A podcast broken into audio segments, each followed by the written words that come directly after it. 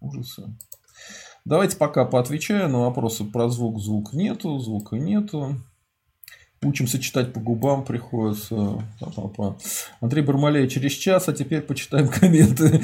Почему через час? Видите, я раньше э, вышел. Так, Костя Донков, э, раз без звука, давай черно-белое изображение. Это одно с другим никак не сходится, там субтитры бывают. А, Андрей Бармалей скучновато становится. Да не будет скучновато. Так, а Костя Донков. Сижу, ковыряясь гвоздиком в ухе. Бац, звук пропал. Да, шутка хорошая. Федя Баранов. Звука только у меня нет. У всех не было, к сожалению. В темноте боль не утихает. В темноте. А, ну, Мирон Федоров до сих пор не забаненный мною. Поэтому тут прыгает. Так. Ну, давайте заново. Я запускаю тогда наш чудесный заставочку.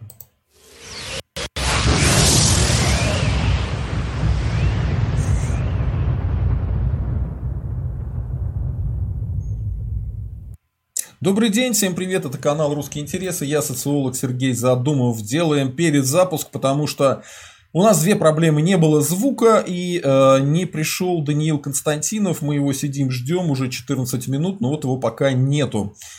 Ну, я надеюсь, он появится, потому что он клятвенно обещался. Сейчас я посмотрю, э, нет, ничего не пишет, нигде его нет, я буду ему звонить время от времени и таким образом проверять, не выйдет ли он на связь. А, мы хотим сегодня поговорить про итоги протестов, а, протестов в защиту Навального, которые смело можно называть зимние протесты в защиту Навального. А, закончились они или нет, что вообще происходит. И я, наверное, весь этот свой спич повторю, если только вы не накидаете какие-то вопросы. Вот Андрей Бармалей пишет, что есть звук, Федя Баранов пишет, есть звук. Окей, весь этот спич повторю. Единственное, что скажу следующую историю. Я меняю бан, бан политику.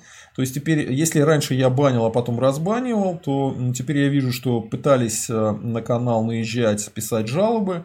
Потом всех, кого я в этом подозревал, я их всех забанил и разбанивать не собираюсь. Вот. Особенно сильно досталось любителям Прилепина. Э, досталось сильно тем, кто из нода, я их подчастую всех зачищу э, к чертовой матери, потому что это подлые твари, которые могут писать всякие жалобы на меня и создавать проблемы для канала. Вот такая история. Раньше я их всех разбанил, и они очень сильно начинали офигевать. Ну ничего, сейчас уже такого не получится. Итак, поговорим про Навального. Если вы следите за политикой, то вы замечаете, что тема Навального как-то сошла на нет.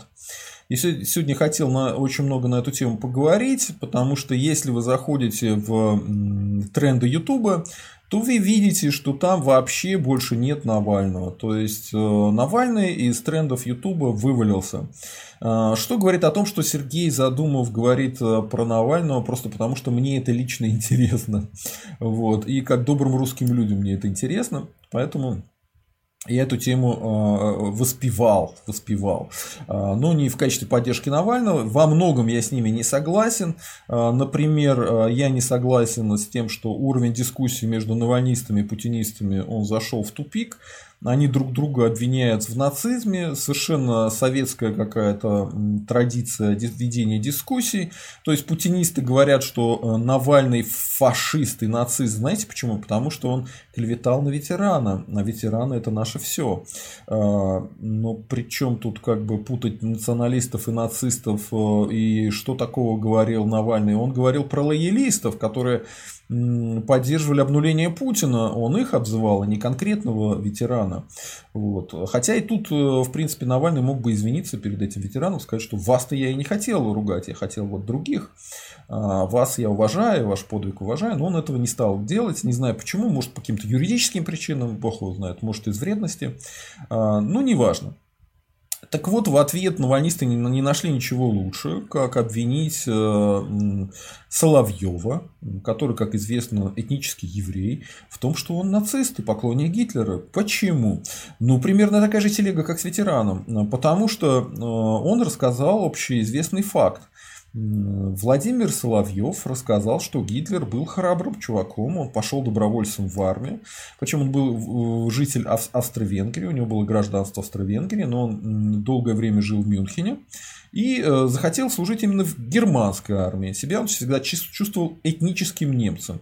И на войне он хорошо себя показал, получил железный крест, там расходятся данные за что, ну неважно. Короче, был храбрым парнем.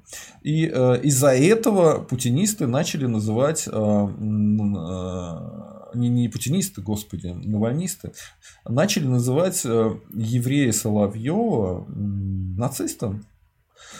Это полный бред и такого же уровня истории, как э, клевета на ветерана. Вот один в один. Вот я э, считаю, вы должны в комментариях ответить, а вы как думаете, а если люди доходят до такого уровня беседы, будет ли какой-то хороший разговор дальше или нет? Мне кажется, это какая-то навиопская дискуссия, которая ни к чему не приведет хорошему. Потому что, ну вот как бы я к Владимиру Соловьеву не относился, я к нему отношусь плохо. А, но называть его нацистом, еврея, нацистом, очень смешно, очень глупо. Точно так же, очень как глупо называть Навального нацистом. Вот не понимаю такой логики. И вообще весь этот дискурс, я еще раз говорю, он какой-то советский. То есть, это вот совки любят собираться, вот как вот наш э, Мирон Федоров, вот у нас в комментариях есть, он тоже всех обзывает нацистами, все, кто не краснопузые отморозки, как он. Вот такая история. И давайте тогда я сейчас посмотрю, э, пришел ли Даниил, появился ли он где-нибудь, надеюсь, с ним все в порядке. Вот, потому что так, ага. Нету ответа, пока никакого. Ну, еще раз позвоню. Слушайте, я попробую еще на один каналчик позвонить. У меня тут есть вариант.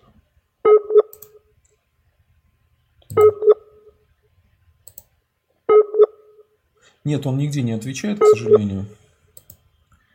Плохо, плохо, плохо. Ну, давайте со мной посидим посидим со мной, поговорим. Заново придется все рассказывать. Итак, э, давайте поговорим про то, что против Навального трогательно объединились э, западные элиты э, почему-то. Да? Вот его, у, нас, у нас Навального называют западным агентом.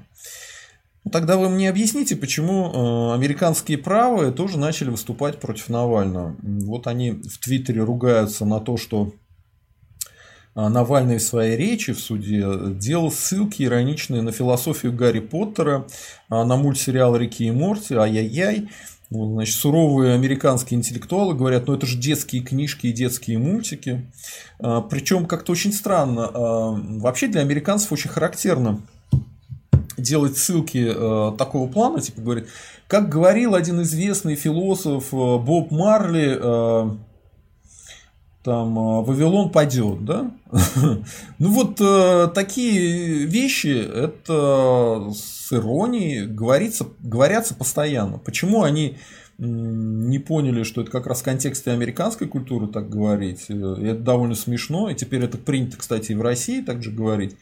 Я не понимаю. Ну, может быть, потому что они себя считают очень крутыми интеллектуалами, считают, что нужно давать ссылки на своем суде на каких-то... О, Хабаровск смотрят, привет Хабаровску. А, нужно давать на каких-то крутых философов, а, или, может быть, на них самих давать ссылки. Но проблема в том, что не будет Навальный давать на них ссылки. Знаете почему? Потому что а, американские правые они, у них настолько высокий уровень интеллектуального развития, что они считают русским националистом татам э, Владимира Путина. Владимир Путин, который завозит мигрантов в РФушку, который поддерживает э, апартеид против русских э, в РФ, который поддерживает многонационалию, который обманул с тем, что он внесет в Конституцию государство образующий русский народ. Там нет такой фразы. Очень, кстати, многие путинисты приходят, говорят, внесли в Конституцию русскообра... значит, государство образующий русский народ. Не внесли, нету такой цитаты, нету, нету. Такого нету в Конституции, и, видимо, в ближайшее время не будет. Ну вот. Поэтому, как бы, как спорить с такими э, интеллектуально развитыми американцами? А я не думаю, что с ними вообще имеет смысл спорить и как-то рассматривать их взгляды, что они там думают по поводу Навального. Они не могут по поводу Путина разобраться. Поэтому уж им такой сложный парень, как Навальный, который смотрит Рики и Морти. Кстати, отличный мультсериал. Тут э, над этим же сериалом издевался Евгений Маэстро. Если вы знаете, о ком я. Ну, так зря надо было посмотреть. Все-таки мульт довольно веселый и весьма научный, и очень многие этические проблемы рассматривающие. И леваки не отстают. Вы знаете, западные леваки не отстают. А, Amnesty International, это такая организация правозащитная, она объявила, что а, не может больше считать Навального политическим заключенным. Почему? Может быть, потому что Навальный совершил какое-то уголовное преступление, зарезал какую-то бабушку. А, нет, не поэтому, а потому что он лет 18 назад делал всякие высказывания неприятные. Называл грузинов грызунами после того, как они напали на РФушку, да, называл мигрантов мусором, если я не ошибаюсь, я не помню, ну что-то вот такого рода. Из-за этого он вдруг перестал быть политическим заключенным. А, для понимания того, почему так происходит, напомню, что Amnesty International находится в Британии, со штаб-квартирой в Лондоне. Соответственно, ну, видимо, им Путин ближе, как и американским правым, а, значит, э, левакам из Британии ближе тоже Путин. Путин нравится всем. И британским левым, и американским правым. А, даже непонятно почему. Может быть, э, заносит хорошо, хорошо платит. Неизвестно. неизвестно. Ну, напомню, что э, эта организация Amnesty International она довольно веселая. Посмотрите судебные процессы. Они доводили до самоубийства своих сотрудников. А, Причем, а, чем они их доводили до самоубийства? Внимание, а, по расовому признаку, по национальному признаку. Издевались, оскорбляли. И два человека себя выпилили из жизни это как бы факт, который рассматривался в суде. Посмотрите там любую статью на эту тему, убедитесь, что организация веселая. Да? И как в свое время расчехлился Нобелевский комитет, давший премию Нобелевскую Алексеевич, э, писательница, которая воспевала в свое время Дзержинского. Вот. Вдруг она оказалась интересна для Нобелевского комитета, как, видимо, белорусская сепаратистка культурная. Ну, вот то же самое. И, кстати, русофобка. Алексеевич большая русофобка, очень не любит русских. В свое время говорила, что ну не могут так ОМОНовцы бить э, белорусские белорусов. Не может этого быть. Это наверняка москали. Москали. Вот. Э, никаких доказательств не было, но вот она так говорила.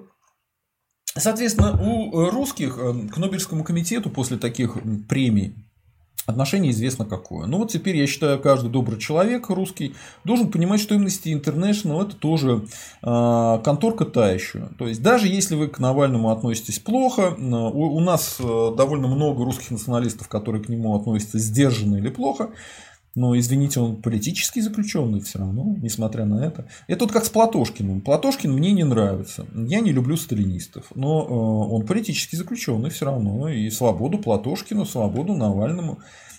Это нормально. Так, я не знаю, придет ли Даниил Константинов, но я буду ему названивать. И давайте идем дальше, потому что, честно говоря, честно говоря, вот это, то, что происходит, очень интересно. Ага.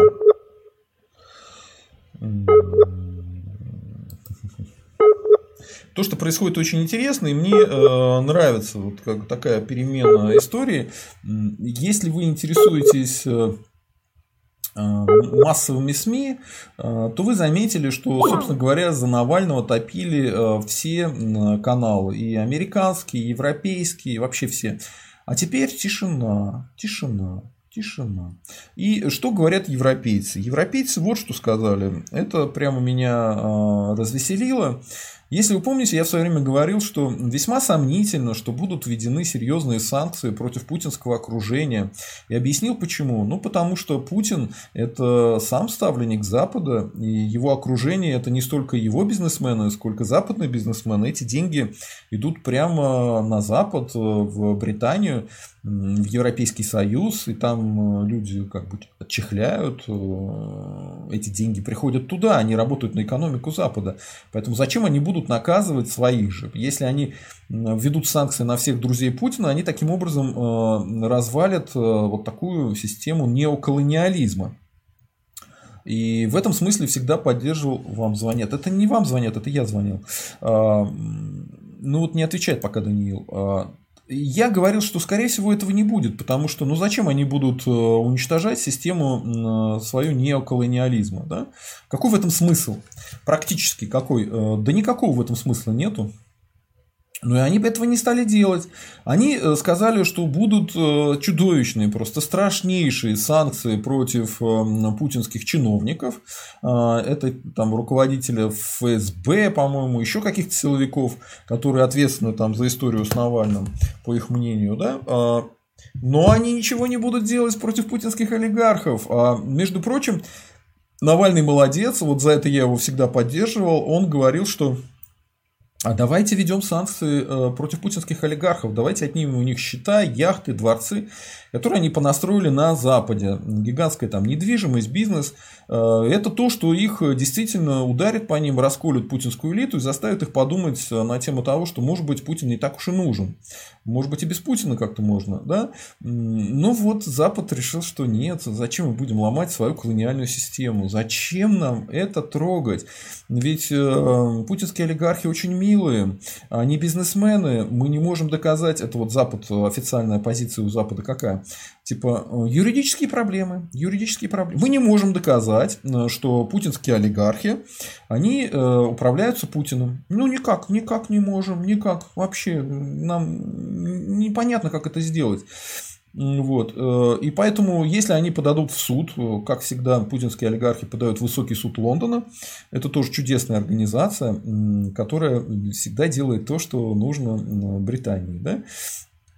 Э, то там, скорее всего, мы проиграем все эти дела. Поэтому мы не будем вообще трогать путинских олигархов, потому что ну, они просто бизнесмены, и у нас юридические проблемы их трогать. Вот такая чудесная история, говорящая о том, что, собственно говоря, если вы обвиняете Навального в том, что он ставленник Запада, ну посмотрите, вам сейчас только что доказывают, что Путин и его олигархи тоже ставленники Запада, как минимум, да? Интересная тема. А, считаю, что об этом вы должны задуматься. Об этом каждый должен задуматься. То есть у нас постепенно а, как, как завеса таинственности уходит. Да, мы колониальное государство, да, мы зависим от Запада, да, Запад здесь поставил Путина, Запад хочет э, поставить Навального, но, видимо, о чем-то они договорились с Путиным на прежних условиях, и пока не актуально дальше Навального поддерживать, поэтому, собственно говоря, по теме Навального ничего и не происходит. И поэтому и из топов Ютуба тема Навального ушла. Э, я об этом писал э, в телеге своей. Кстати, подписываюсь на телегу. Э, мою.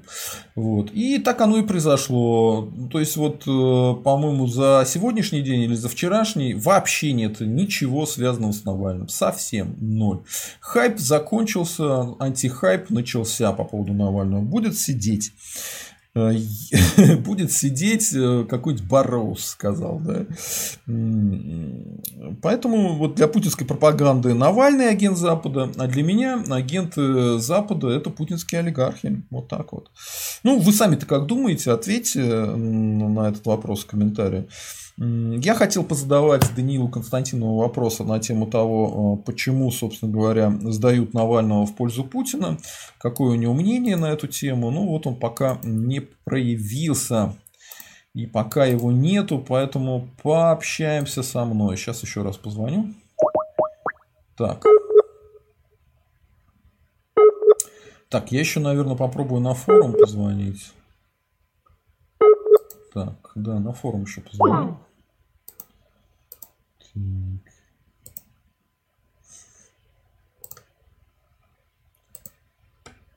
Ну тут тоже тишина. А, нет, тут звук,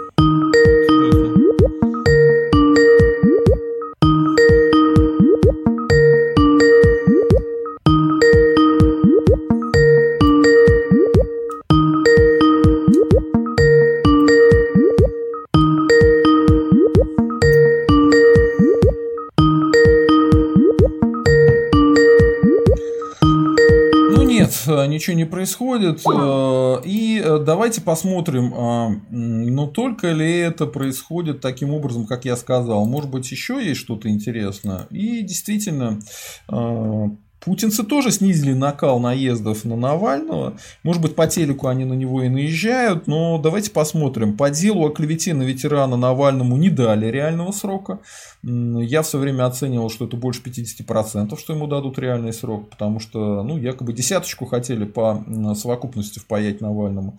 Но ему не дали этого. Ему дали гигантский штраф больше 800 тысяч рублей за клевету. Это какой-то чудовищный штраф, который, по-моему, раньше никто и не получал. Но вот он получил.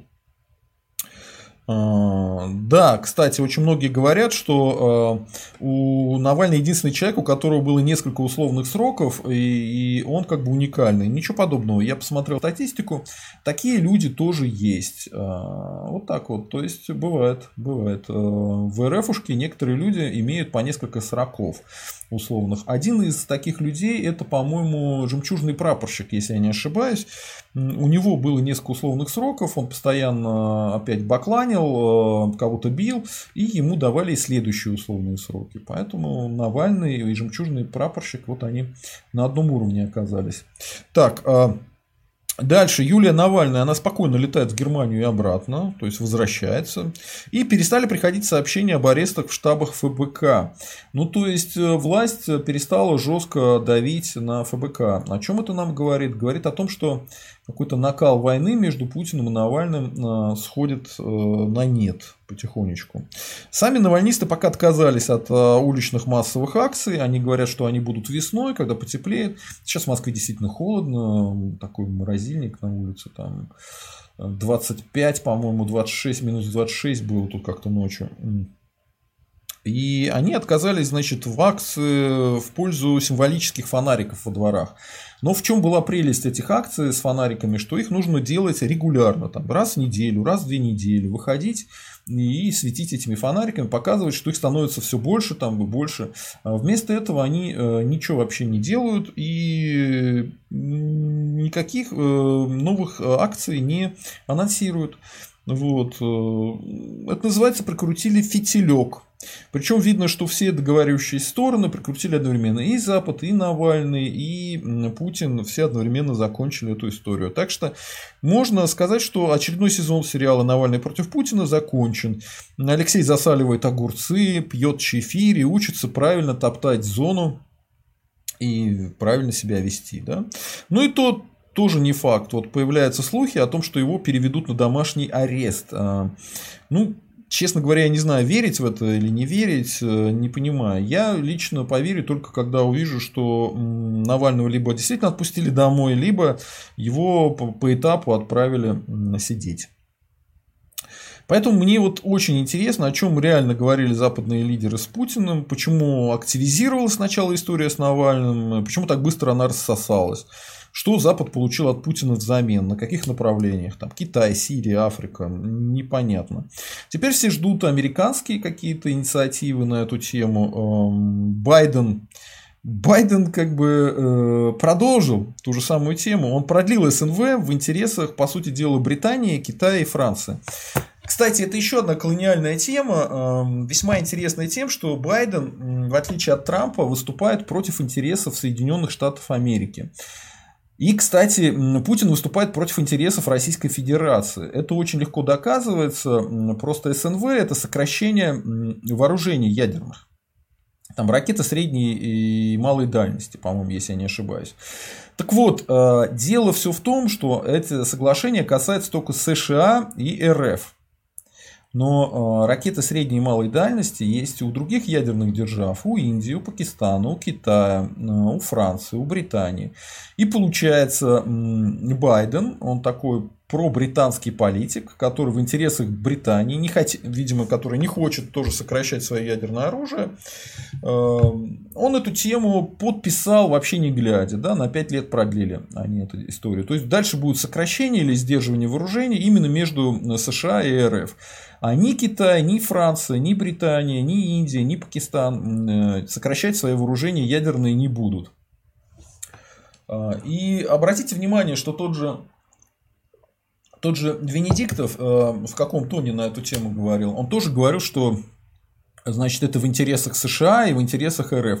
Да не в интересах РФ, понимаете, если есть э, группа вооруженных людей во дворе, э, и вы договариваетесь о том, чтобы только два человека из всей этой ватаги э, свое оружие, значит, уменьшали его количество, а остальные, как бы, их эта история не касается, то это значит, что тут э, за Байденом и за Путиным стоят какие-то одинаковые люди, которым это выгодно. Ну, сами думаете, кто? Не знаю. И что еще Байден, Байден, Байден? А, еще Байден интересную тему э, задвинул. Он же в свое время обещал обрушиться на Путина, на Северный поток. Но, как сейчас выяснилось, они собираются Северный поток-2 разрешать, для чего начали вести переговоры с немцами. Это, Северный поток-2 в интересах немцев.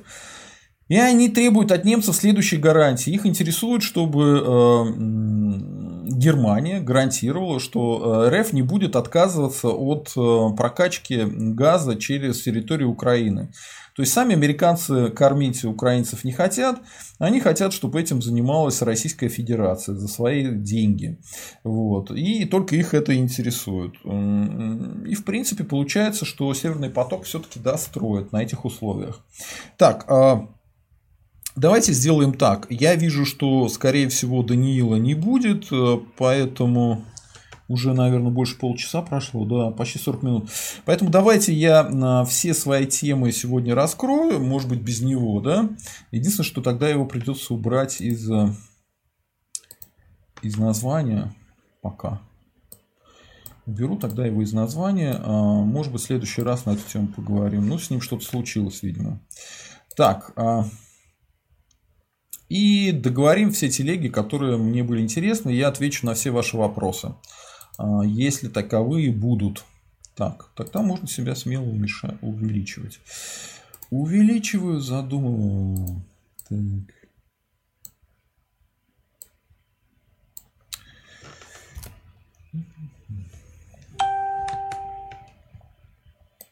Так, а, завтра тогда поговорим по поводу Юнимана, по поводу того, как прошла история а, с презентацией Юнимана. Завтра, может быть, покажу какой-то кусок оттуда, расскажу о своих ощущениях. Вообще было весело, да?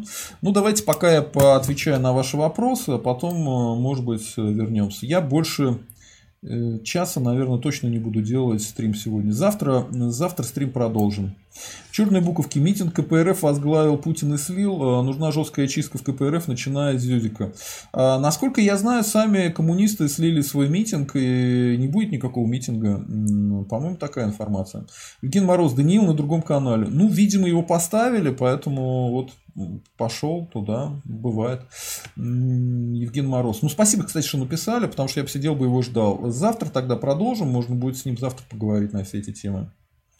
Денис э, Хитров, в идеале КПРФ запретить вообще. Я бы, знаете, как сделал? Я бы не запрещал вообще левые организации все. Я бы э, сделал такой критерий. Если вы считаете, что Ленин и Сталин это террористы и убийцы русского народа, то м- да, боритесь за интересы трудящихся, не вопрос. Просто помните, что огромное количество трудящихся Ленин и Сталин убили. Э, и это были в основном русские трудящиеся. Хотя много и народцев э, загасили они тоже. Поэтому вот на таких условиях можно разрешать. Ну, мне кажется, все логично. Так, э, Мирон Федоров, а по что русские свою повестку не задают? Зачем следовать в чужом формате? Почему не задаем? Задаем, э, а просто повестка с Навальным она была очень интересная, поэтому ее рассматриваем. Э, понимаете, вот я с вами поговорил, и надеюсь, вы поняли колониальное устройство Российской Федерации. Мне кажется, это большой шаг вперед, что огромное количество людей стали понимать, что и Путин, и Навальный так или иначе поддерживаются с Запада. И ну, русским тут особо ничего не светит в любом случае. Причем лично Навальному я отношусь хорошо. Он действительно молодец, храбрый. Его действительно пытались отравить. Но вот, э, к сожалению, э, его команда и то, что он будет делать, скорее всего, будет в западных интересах. То есть максимум, что нам тут построят, вариант э, колониальной Канады. Да? Но это уже лучше, чем вариант колониальной РФ. Поэтому это имеет смысл обсуждать. И я, собственно говоря, и обсуждаю. Я не являюсь ни путинистом, ни навальнистом. Я являюсь добрым русским человеком и русским националистом. Реал Разбан. А, Русская республика в составе РФ обретет роль Пруссии в Германской империи. Ну, давайте поговорим на эту тему, потому что крайне неожиданная история. Выступил такой человек, который готовил обнуление и изменения в Конституции. Это депутат Екатеринбурга. Он предложил создать Русскую республику со столицей на Урале. Глава комитета Госдумы по законодательству Павлу Крашенникову предложили создать в России Русскую республику со столицей в Екатеринбурге. Инициативу высказал депутат местной думы Александр Колесников в рамках информационного часа Госдумы с господином Крашенниковым, который избран от Свердловской области. Ну, немножко это иная, конечно, история получается, потому что я-то думал, что это сам Крашенников предложил. Если бы это предложил сам Крашенников, это значит, это разрешил Путин. А если это предложил э, господин Колесников, Александр Колесников, ну, это, скорее всего, троллинг их, э, издеваются они над ними, ну и правильно делают. Значит, что сказал господин э, депутат местной думы Александр Колесников в рамке информационного часа Гордумы господином Крашенником, который избран от Свердловской области. По словам господина Колесникова, у русского народа нет своей республики, национальной автономии в составе России. Почему не объединить 46 областей, три города федерального значения, эту несчастную еврейскую автономную область и сделать русскую э, республику? Я бы еще э, туда Коми добавил бы, да? И Карельскую, еще довольно много республик туда можно добавить. Или мы должны оставаться аморфной массой, как национальность исчезнуть, подчеркнул господин Колесников. А Павел Крашенников пояснил, что любое объединение возможно только по итогам голосования граждан. Ну так проведем референдум, в чем проблема-то? А у нас большое количество национальностей и народов. Да неужели? А русских-то больше 85%, мы мононациональная страна. Дальше говорит, значит, Павел Крашенников, нам надо извлекать из этого огромную пользу, пользу, повышать и защищать права всех людей вне зависимости от национальности и места рождения. Мы, Россия, изначально были в этом э, сильны, сказал депутат Госдумы. Но это, я думаю, переводится с юридического как хрен вам. Не будет у вас никакой республики. Ну, чудесно, чудесно. Чудесно. А, я думаю, завтра это можно будет более подробно обсудить. Завтра можно вообще часа на три стрим устроить, обсудим все проблемы. А то что-то я как-то а, не очень сегодня э, в форме. Ну, неважно. Так, а Эдуард Познер заявил, что православие худшее направление христианства. Понимаете, Познер это худшее направление пропаганды. Этот человек занимался советской пропагандой при коммунистах. Он, значит, позорно рассказывал американцам и европейцам, что в СССР очень хорошо жить. А, ну, врал. Человек врал, ему платили деньги, он врал. Он из семьи э, потомственных значит, чекистов, правда его папа занимался полезным делом, когда перестал э, быть чекистом, он стал одним из руководителей а, творческого объединения там одного, они делали э, экспериментальные фильмы. Короче говоря, папа его ну, частично добрым делом занимался, да. Но сам Познер это пропагандист. Это пропагандист, отвратительный человек, который русофоб, который говорит, что он не любит русских, не любит Россию, он больше всего любит Францию и США. Э, больше всего Францию, конечно, любят, да. Ну, так э, Поэтому его мнение не должно интересовать добрых русских людей. Я не смотрю Познера, я считаю его лжецом, я считаю его последовательным лжецом. Он раньше был пропагандистом коммунистическим, сейчас, значит, пропагандист э, путинский. Вот так к нему и надо относиться. Он поклонник многонационалии, поклонник ну, того, чтобы русских людей унижали, чтобы у них забирали. Так, интересно, а почему не показывается а, нет, все нормально. Да. А он поклонник того, чтобы был апартеид против русских, то есть у русских не было ни своей национальной автономии, ни своей национальной республики. Он все время рассказывает про русских какие-то гадости, что у русских, значит, генетически они рабы. Ну, э, если бы он такое посмел говорить про евреев, я думаю, его бы Израиль наказал бы за это последовательно. Да? Но у русских нет своего государства, нет своей автономии, нет своей республики, и наказывать некому. Ну, разве что мы можем с вами вместе наказать Познера очень простым образом, бойкотом. Э, не смотреть э, его передачи. Чок, вот видите, зачихнул. А, не будем смотреть его передачки и не будем его обсуждать. Ну, как будто Познер взял и умер от старости, от того, что слишком много лгал в своей жизни. И э, прямиком летит в ад, где будет отвечать за все свои слова. Ну, перед Господом. И там он будет объяснять Господу, что православие – это худшее направление христианства. Интересно, что Господь ему на это ответит. У него же есть, кстати, эта фраза, э, по-моему, из Монтэня, это, что «оказавшись перед Богом, о чем вы его спросите?».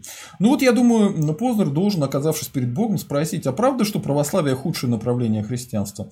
Посмотрим, э, что ответит Господь нашему Познеру. Не нашему, точнее. Антон Деникин. Русская республика в РФ – это еще один шаг к развалу РФ.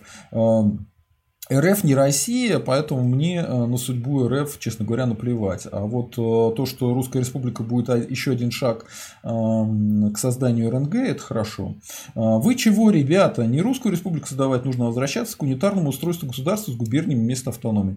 Ну, скажу честно, Антон Деникин, что вообще есть только два варианта убрать апартеид против русских. Это либо создать Русскую Республику, либо отменить все инородческие республики на территории РФ. И тот, и другой вариант справедливы. И могут рассматриваться. Поэтому окей, можно и такой вариант сделать, э, не проблема. Единственное, что э, я, конечно, противник того, чтобы у Русской Республики был центр в Екатеринбурге. Екатеринбург это провинциальный город, он очень большой, мощный, интересный, но все-таки лучше сделать столицу или в Санкт-Петербурге, или в Москве, э, потому что, по сути дела, Русская Республика это будет часть будущего РНГ. Вот. И эта часть будущего РНГ должна э, включать в себя самых э, умных, быстрых, экономически активных русских, которые стекаются в Москву. Поэтому лучше, чем Москва, трудно найти место для столицы Русской Республики. Вот. Э, но ваш вариант в качестве унитарного устройства государства без, э, с губерниями вместо автономии и республик, ну, это тоже можно рассмотреть, почему нет. Естественно, все это надо делать э, на референдумах. Действительно спрашивать людей, что они хотят, какой вариант. Так, Реал Разбан МС. То есть у этой республики будет определяющая и направляющая роль. Ну а почему нет-то? Вот почему нет? Ну, вот если русских в РФ больше 85%. Почему у нас не может быть э, определяющей и направляющей роли?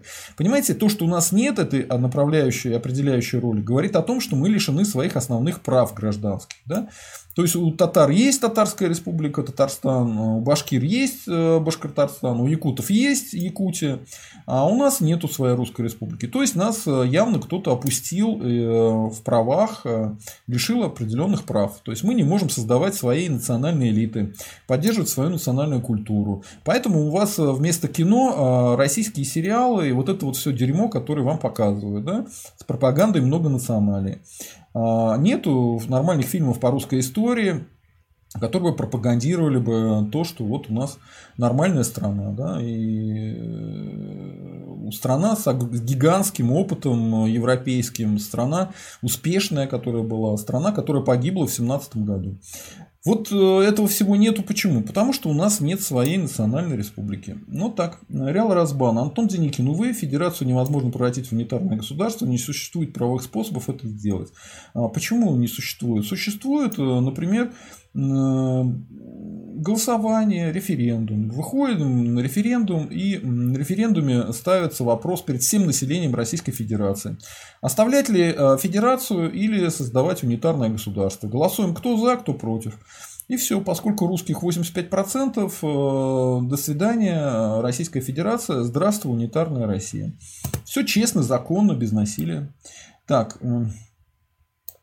Антон Деникин, Реал Разбан. А, ничего невозможного нет, вносится поправка в Конституцию, плебисцит и так далее. Если русских в РФ больше 80%, то все возможно. Так точно. Денис Хитров, Антон Деникин. Да, кстати, я считаю, что для преобразования государства это фундаментальные вещи, никаких автономий быть не должно, должны быть губернии. Да, да, можно и так. Реал Разбан МС. Э, ну, я бы тогда прописал в Конституции государство образующую роль русского народа. Ну, типа, мы, русский народ и другие коренные народы Российской, э, России э, этой Конституции организуем государство России. Вот так было бы правильно. Э, потому что тех же там татар, башкир обижать или якутов не надо. Они тут живут и будут дальше жить, и все у них будет хорошо. Никто не хочет, э, понимаете, у русских националистов нет цели опускать э, другие национальности или лишать их каких-то прав. У русских националистов есть одна задача – это добиться своих прав, понимаете? Мы этого добьемся со временем. У нас национально-освободительная борьба, а не национально-закрепостительная. Вот так. Реал Разбан МС, Антон Деникин. Неважно, сколько на общенациональном референдуме проголосует, автономию невозможно проводить легально, если само население автономии в большинстве против этого. Реал Разбан. Дело в том, что э, большинство национальных автономий республик в Российской Федерации имеют меньшинство титульной нации.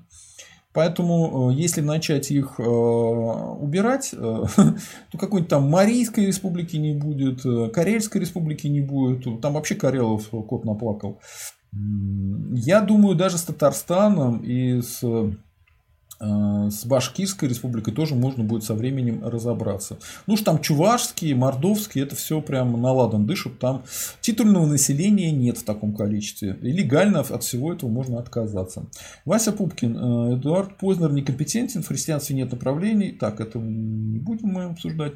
Прайм Грант Лоу. Сергей, знаете Илью Яшина? Если да, то как к нему относитесь? Он как раз недавно про жемчужного прапорщика выкладывал ролик. Ну да, э, я его ну, как сказать, я с ним не знаком, я его ролики какие-то смотрю, отношусь. Ну, раньше относился очень скептично, то есть мне нравился Навальный, Яшину относился я скептично, но я сейчас вижу, он как политик э, растет, он интересный человек, Удачи ему могу только пожелать, но он, конечно, не действует в русле добрых русских людей. Это политик э, так, общедемократического направления, скажем так. Мы ничего против них не имеем, мы тоже за демократию. Так, а, Интифел. Я вчера светил фонариком в чулане. Хорошо, что не в туалете. Антикоммунист. Необходимо уменьшать постепенно полномочия национальных республик. Э, да их вообще нужно убирать, их не должно быть. Реал Разбан. Лично я за унитарное государство, но сделать унитарное э, устройство в РФ возможно только через войну. Реал Разбан. Э, а война кого с кем будет в Российской Федерации? Понимаете, на одной стороне русские, которых более 85%, а на другой стороне эм, самое большое меньшинство в РФ это татары. Их, по-моему, от 4 до 5%. Как вы думаете, смогут ли воевать 4-5% с 85%? Такая война невозможна, ее никогда не будет. И самое главное, а зачем татарам воевать из-за этого? Как бы, я не понимаю. Их все устраивает отлично сейчас. Если русские получат свои права, их все будет устраивать в РНГ. Для татар ничего не изменится в РНГ. Э, все будет то же самое, один в один. Русские националисты выступают за равные права татар, русских, там, башкир, других коренных национальностей. Поэтому за что воевать-то? Воевать-то не за что не будут они воевать. И физически они не смогут воевать. Так, а, ну вот тут про Карелию написали, что там русских 78%, да больше. Да. А, с Кавказом сложнее. Кавказ, э, тут отдельная история, мы его не будем пока обсуждать, как Северный Кавказ. Там э, русских вытеснили оттуда, поэтому там какая-то будет э, особая история. Надо этим будет заниматься, смотреть нужно все равно э, опираться на желание местного населения. Если местное население хочет остаться с Россией, пусть остается. А, но тогда будет история с дотациями другая. То есть, э, ну, во-первых, нельзя будет это все воровать. Во-вторых, э, если будет как-то развиваться экономика на Кавказе, то только через русский бизнес. Да? То есть им нужно будет научиться с русскими нормально себя вести. Ну, как-то так. Потому что кавказские бизнесмены, серо-кавказские на территории России прекрасно занимаются бизнесом. А что-то, чтобы русских бизнесменов, которые занимались на Северном Кавказе бизнесом, что-то мало.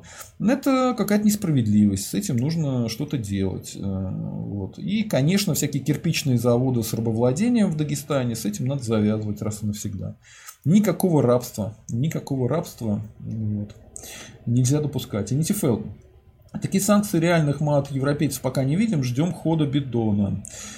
Да, я, честно говоря, об этом э, уже заявил э, вот э, ранее, но я, честно говоря, особо ничего и не жду. Мне кажется, не будет никаких серьезных санкций. Смотрите, Байден это исполнитель. Э, я когда на него смотрел, я увидел перед себя, он совсем недавно выступал. Знаете, такое бывает деревья, вот дерево стоит в лесу, оно вроде крепкое, но если посмотреть, на нем нет зеленых листьев, и оно какое-то странное, сухие ветки. Э, вот толкнешь него, оно трухлявое изнутри, оно может развалиться. Вот Байден производит именно такое впечатление трухлявого дерева, которое изнутри там сожрали короеды, жучки какие-нибудь. Там одно сплошное дупло сверху донизу. А, поэтому, э, ну, сейчас Байдену, видимо, сказали местные элиты, что не трогать РФушку. Не надо ее трогать. Но если ему те же самые элиты скажут трогать РФушку, он ее начнет трогать э, за всякие разные места интимные. Поэтому э, ну, невозможно предсказать поведение человека, у которого нет своих личных интересов. Поэтому я думаю, что э, пока ничего не будет, никаких серьезных войн против Путина не будет, но внезапно ветер может перемениться в любое время. Ну, вот такое мое мнение. Так. А Реал Разбан МС, поэтому лично я считаю, что целесообразнее области переименовать земли и дать этим землям широчайшую степень автономии, экономической в первую очередь. А, я думаю, нужно прекратить, э, прекратить экономическую модель, когда э, русские земли платят все налоги, все деньги, которые у них появляются в Москву, из Москвы им что-то обратно выделяют, и они на эти деньги пытаются как-то жить. Должна быть действительно экономическая автономия, особенно для как бы, областей, где живут в основном русские. Потому что у нас э, русские это абсолютно европейский народ, как, кстати, и татары. Поэтому ну, мы заслужили, чтобы у нас была нормальная экономика. Вот. А, так, эм, Реал Разбан, МС. Заодно и самоуправление нормальное в РФ э, появится. Там очень много разных проблем. Э, ну да, самоуправление на, на местном уровне давно должно появиться. Так. Так. Антон Деникин. Я считаю, что создание Русской Республики это шаг к войне, потому что в автономии их почувствуют еще больше самостоятельно. А, нет, э, нет, это, знаете, очень странное у вас ощущение, потому что а, вот то, что у русских нет э, ни национальной автономии, ни национальной республики, это вас никак не волнует, да? А то, что э, как бы оно появится, это вас волнует. Это, знаете, поддержка многонационалии. Вы, Антон Деникин, взяли себе имя Деникина, но Деникин это февралист. И он крайне нехороший человек, Антон Деникин был. Э, и вот видите, в вас тоже какая-то февралистская сущность начинает проявляться. То есть э, ущемление прав русских вас устраивает. Это нехорошо. Подумайте о своем поведении. Вот э, Антон Деникин был полуполяком. Может быть, у вас тоже есть какая-то польская кровь, которая решает за вас, да? Реал Разбан МС. Ну, ФРГ, например, действительно достойное самоуправление. Ну, я не готов сейчас это дело обсуждать. Так, э, довольно уже республика, мы это уже проходили. Сначала отделили от России Малороссию Белоруссию, саму Великороссию понаделали автономию, а теперь еще внутри России Русскую республику. Ну вот э, Антон Зеникин продолжает русофобскую значит, пропаганду, что типа все остальные нации имеют право на республики, а русские не имеют. Почему? По кочану. Вот. Э, ФРГ, НТФЛ э, прокалывает ФРГ бездуховно и бескрепно, в России нужны княжества и волости. Да, это все не важно. Губернии нормально. Так. Генри Белый э, справедливо замечает, все эти национальные республики бомбы под Россией, вам что, большевичью не пример? Ну, правильно, вот существование Татарстана, на самом деле, при отсутствии существования Русской Республики, это как раз бомба под Россию. Потому что если бы была Русская Республика, она бы очень сильно уравновешивала все национальные республики, мягко говоря, крыл бы их как бы ковцу. А поскольку нет такой республики русской, то э, эти национальные республики нынешние могут отделиться. Они в Конституции так и прописаны как государство. Они не имеют права на отделение, но у них э, уровень все-таки государства. Это нехорошо. Э, так. Ну, давайте, давайте сделаем так. Уже 21.00. Человек, видимо, в эфире действительно находится. А, завтра тогда мы с ним попробуем пообщаться. А, на сегодня, если не будет каких-то донатов, а, я сейчас посмотрю какие-то основные вопросы, если будут интересные, на них отвечу. Да, донатов нету. Так, Так, так, так. Реал Разбан. Я как раз э, за то, что полностью равновнять в правах все субъекты. Э, ну да, ну для этого нужно сделать так, чтобы, э, опять-таки, либо была Русская Республика, либо не было никаких национальных республик. Либо так, либо так. Так, споры неинтересны. Так, Крашенникова. Генри Белый. Русские националисты не против самоуправления, только за земство, например. Только в РН лезут всякие либерасты переодеть. НТФЛ. Самый кринж это еврейская автономная область, где левантийцев-то днем с огнем не сыщешь, еще бы Африканскую республику запилили. Запилят, запилят, да.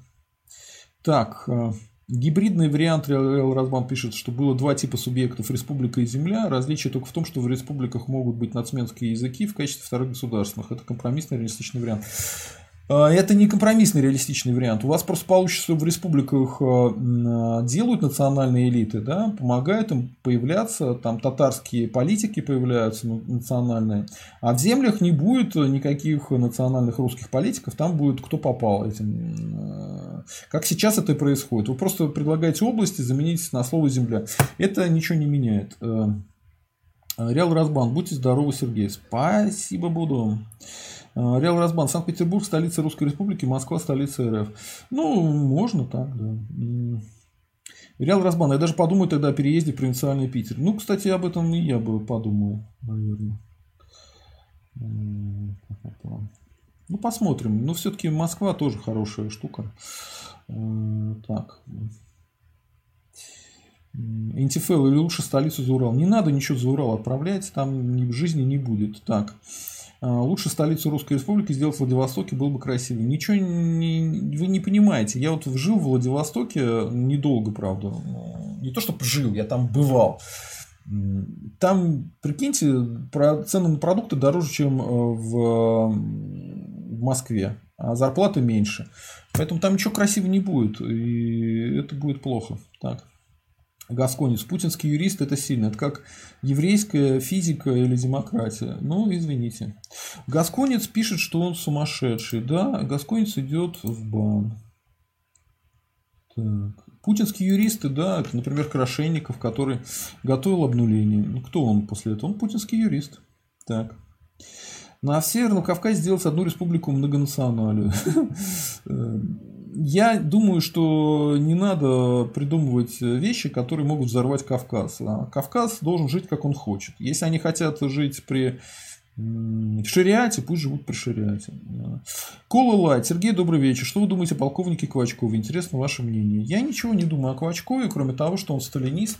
Хотя он поддерживает и Николая II, э, и пытается одновременно поддерживать Сталина, но это невозможно. Это все равно, что, знаете, типа, я верю и в жертв Чикатило, и в Чикатило. Чикатило был хороший учитель, Чикатило. Но девочек, которых он убивал, тоже жалко. Ну, это не работает. Поэтому к Вачкову я никак не отношусь. Говорят, он хороший военный специалист. Ну, не знаю, это надо спрашивать у военных специалистов. Ну, вроде участвовал в войне этих э, Вовчиков и Юрчиков. Не знаю, что-то там делал. Ну, суть потому, что оттуда русских всех выпилили, но ничего хорошего он там не делал. Ладно. Так, э, Квачков э, весьма кринжовый персонаж, кринжовый Комми, ну, чисто из возраста уважаю. Ну, из возраста можно, конечно, уважать. Тем более он сидел, он как бы политический заключенный был. Э, поэтому можно, уважать можно, но никаких дел э, не советую иметь со сталинистами и ленинистами. Э, так, пишут, что я переначиваю мысль Деникина. Так, э, Алекс К. Деникин всегда был за единую неделимую Россию, даже Польша не мог помещать самоопределение, из-за чего и пострадал.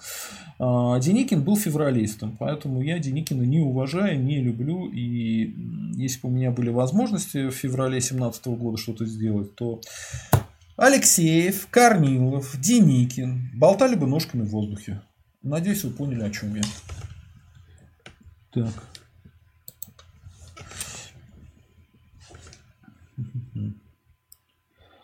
Ну, все тогда, а, народ, больше часа не будем делать. А, кто-то что-то пишет. А, Минут через пять будет, э, смотрите, Даниил Константинов будет минут через пять.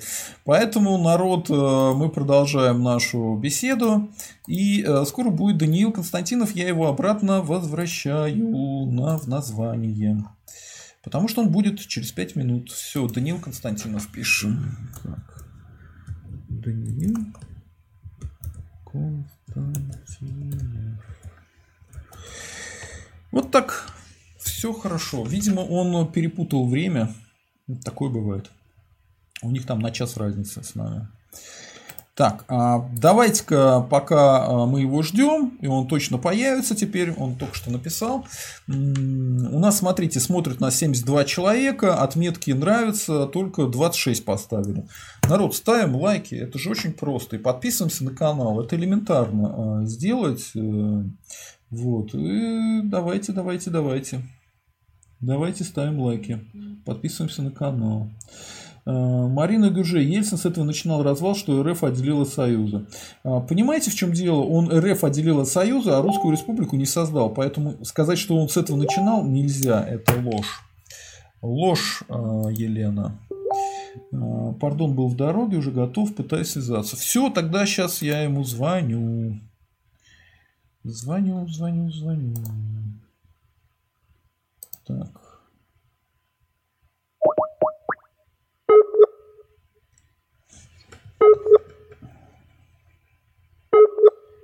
Так.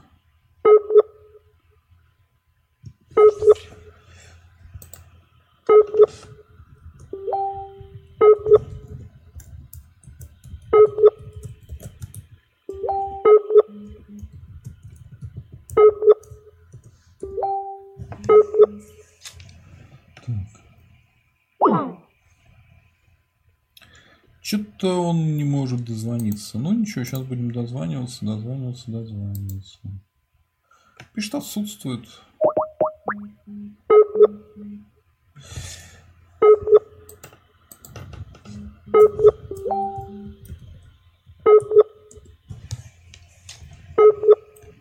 Так.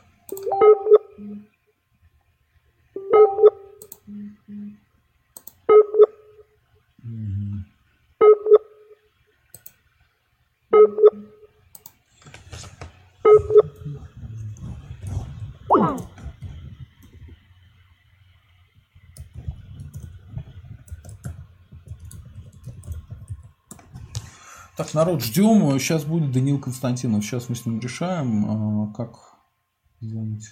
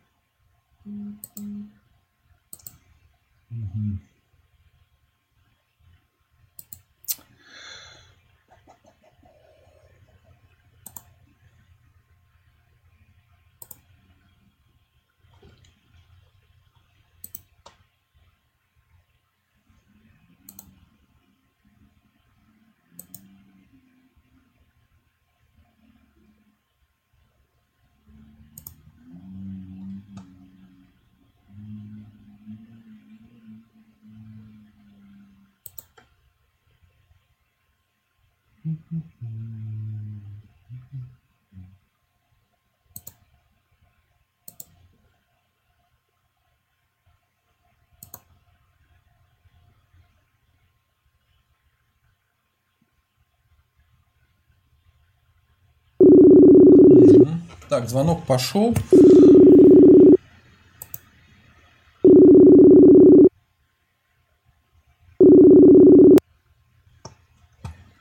Здравствуйте.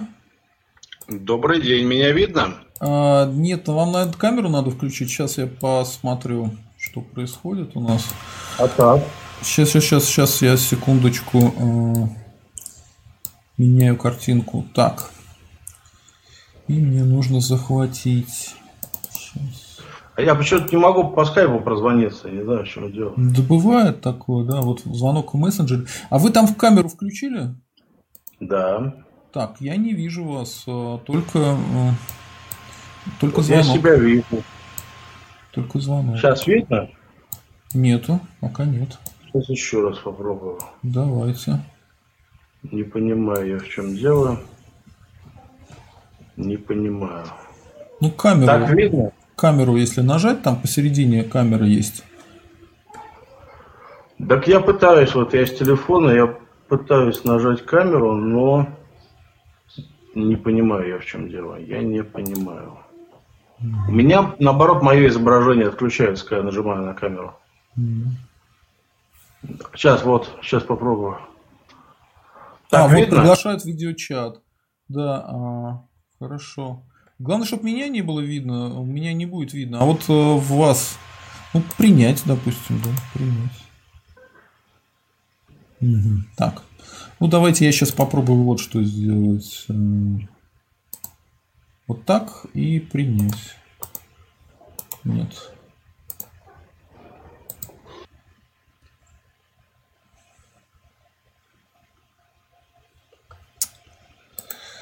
Ах, все плохо, все плохо, все плохо, все плохо. Ну вот так. Вообще нету. Так, а, принять. Так, стоп, стоп, стоп, стоп, стоп, стоп.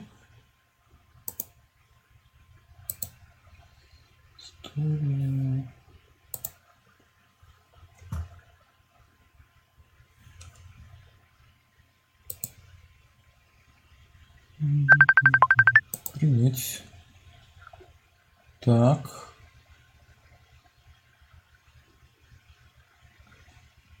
Нет, э, не тоже не работает.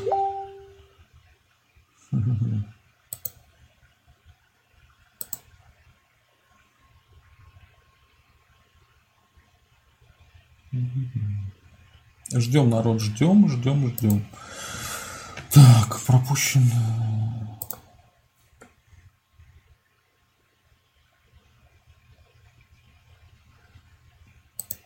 Нет, никак.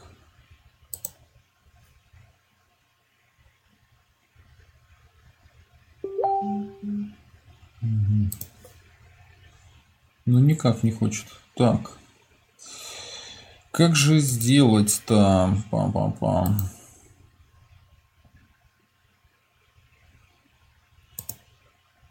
Ну, если через скайп все-таки.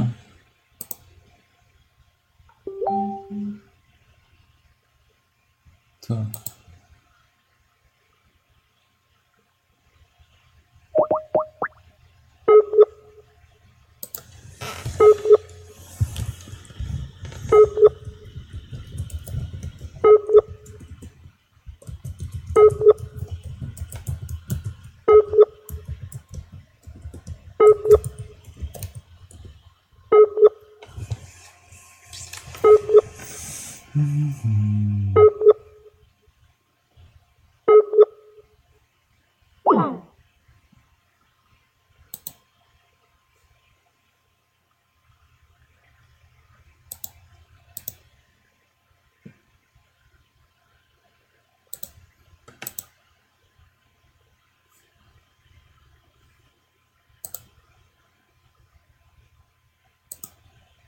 Да, печаль, печаль, тоска.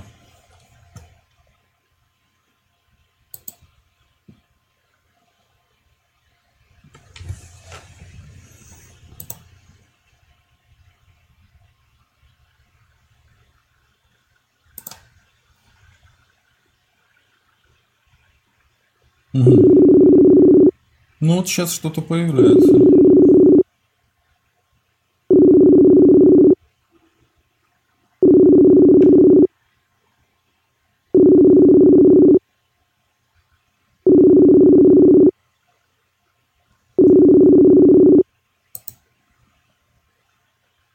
Да. Да, ну вот вроде бы что-то появляется, да, у нас.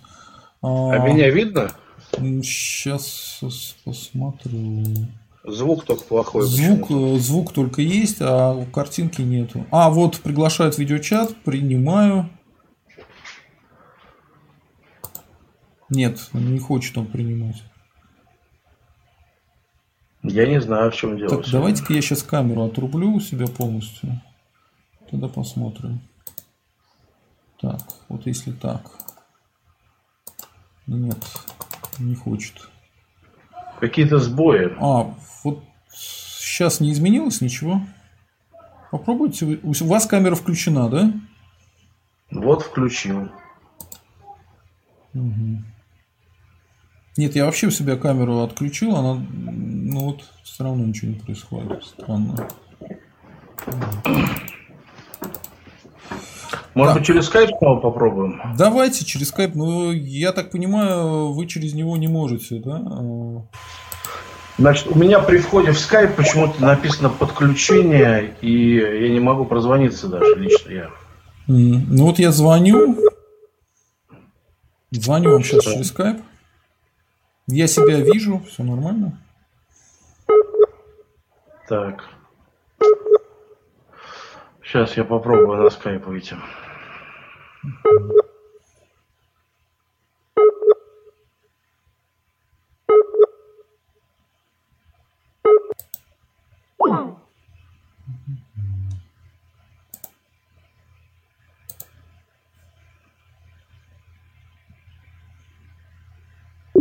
Все, я себя вижу. А вот все, все. Теперь на Фейсбуке мы есть. Оба. Отлично. Да. Сколько вы временем располагаете? Э, народ нас ждал тут. И можно будет. Ну, час, часик, наверное. Давайте, давайте, давайте. А, все это сейчас обсудим. Так. так. Я из домашней такой атмосферы так получилось. Угу. Так, способ захвата.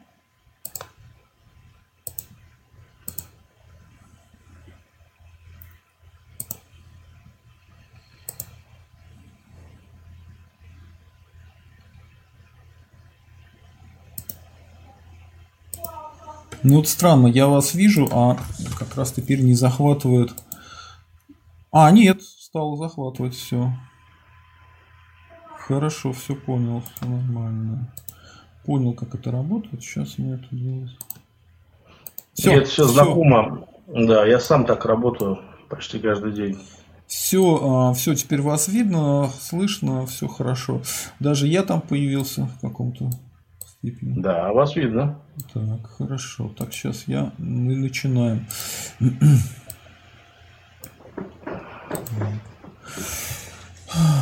Все, давайте начнем и пообщаемся. Смотрите, э, создается такое впечатление у меня. Во-первых, здравствуйте, у нас Даниил Константинов.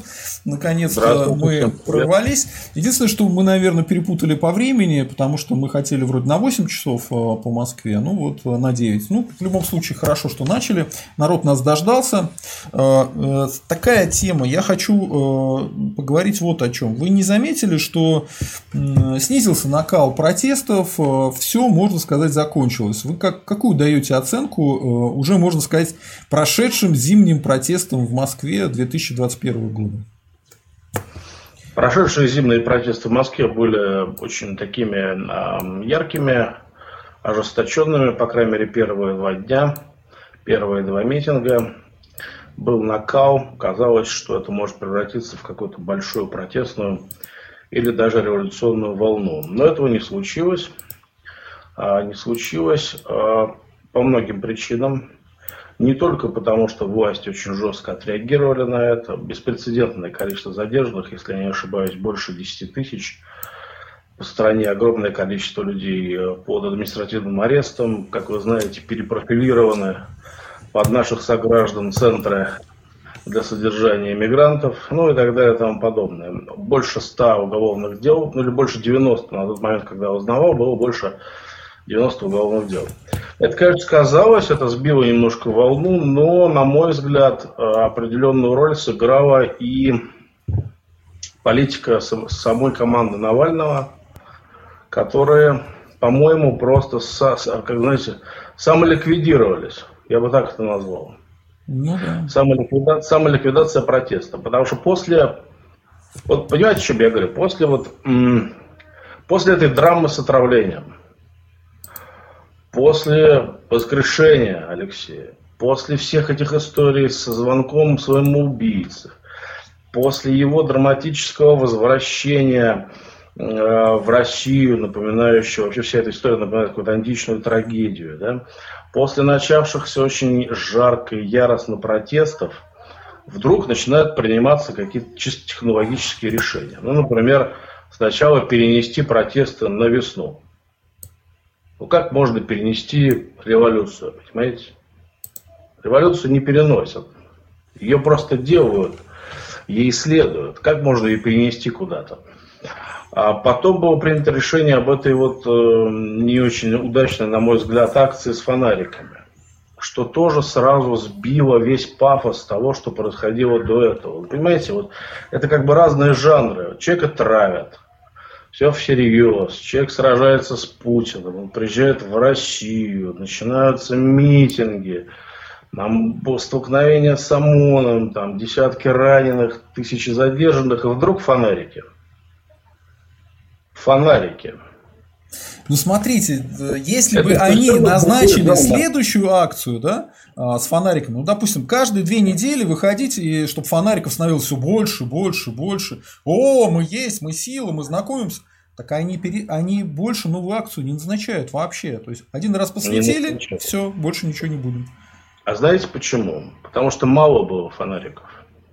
Акция с фонариками имела бы смысл, если бы она давала возможность присоединиться тем, кто боится жесткого противостояния. Как бы открыть для них дверь, дать им путь, показать, ребята, есть еще и такие формы, мы вас ждем, давайте все выйдем, посветим фонариками. И если, допустим, в Москве в первой, на первой акции было 20 тысяч человек, по моим наблюдениям, ну 30 может быть, то ну, должно было быть 300, понимаете? Ну да. Вот тогда это бы имело эффект. Тогда можно было бы посмотреть, сколько нас.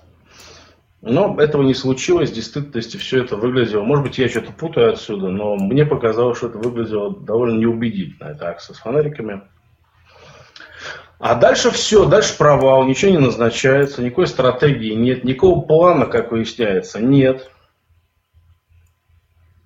Нету плана. Вот они говорят, у нас есть план, мы точно знаем, что делать. Нет плана. Не знают, что делать на самом деле. И не делают. Но вот сейчас они работают над санкциями, насколько я знаю, там отчасти успешно. Кого-то в Европе сейчас там четырех человек, по-моему, хотят нести санкционные списки. Давайте включая... это обсудим, потому что это прям критически да. важная история. Смотрите, а, Получается, западные элиты, конкретно европейские, а, то есть э, Байден еще не выступил на эту тему, но европейцы сказали, что они будут вводить э, санкции в виде отмены виз для чиновников – а олигархов путинских они трогать не будут. Почему? У нас есть некоторые сложности юридические.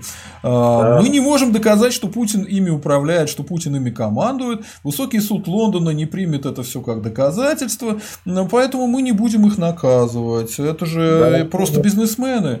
И понимаете, как бы вся концепция Навального, он же как раз и хотел, чтобы именно путинские кошельки пострадали от этой истории, да? Она вся рушится.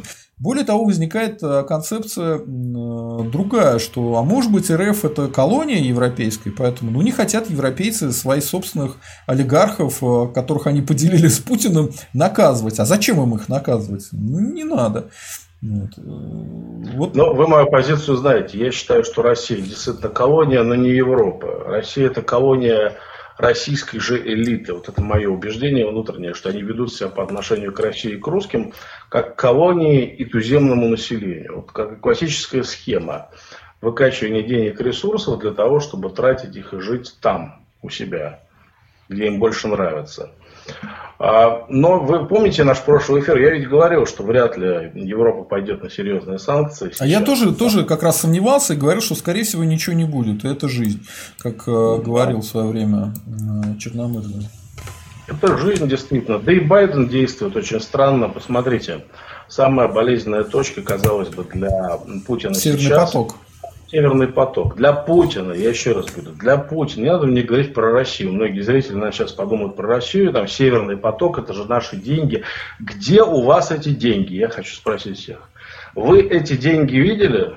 Я, я лично не видел. Вот. Эти деньги у Миллера находятся, который получает, сколько он, 5 миллионов в день, что ли, или сколько, я не помню. Ну, да. Э, Миллер.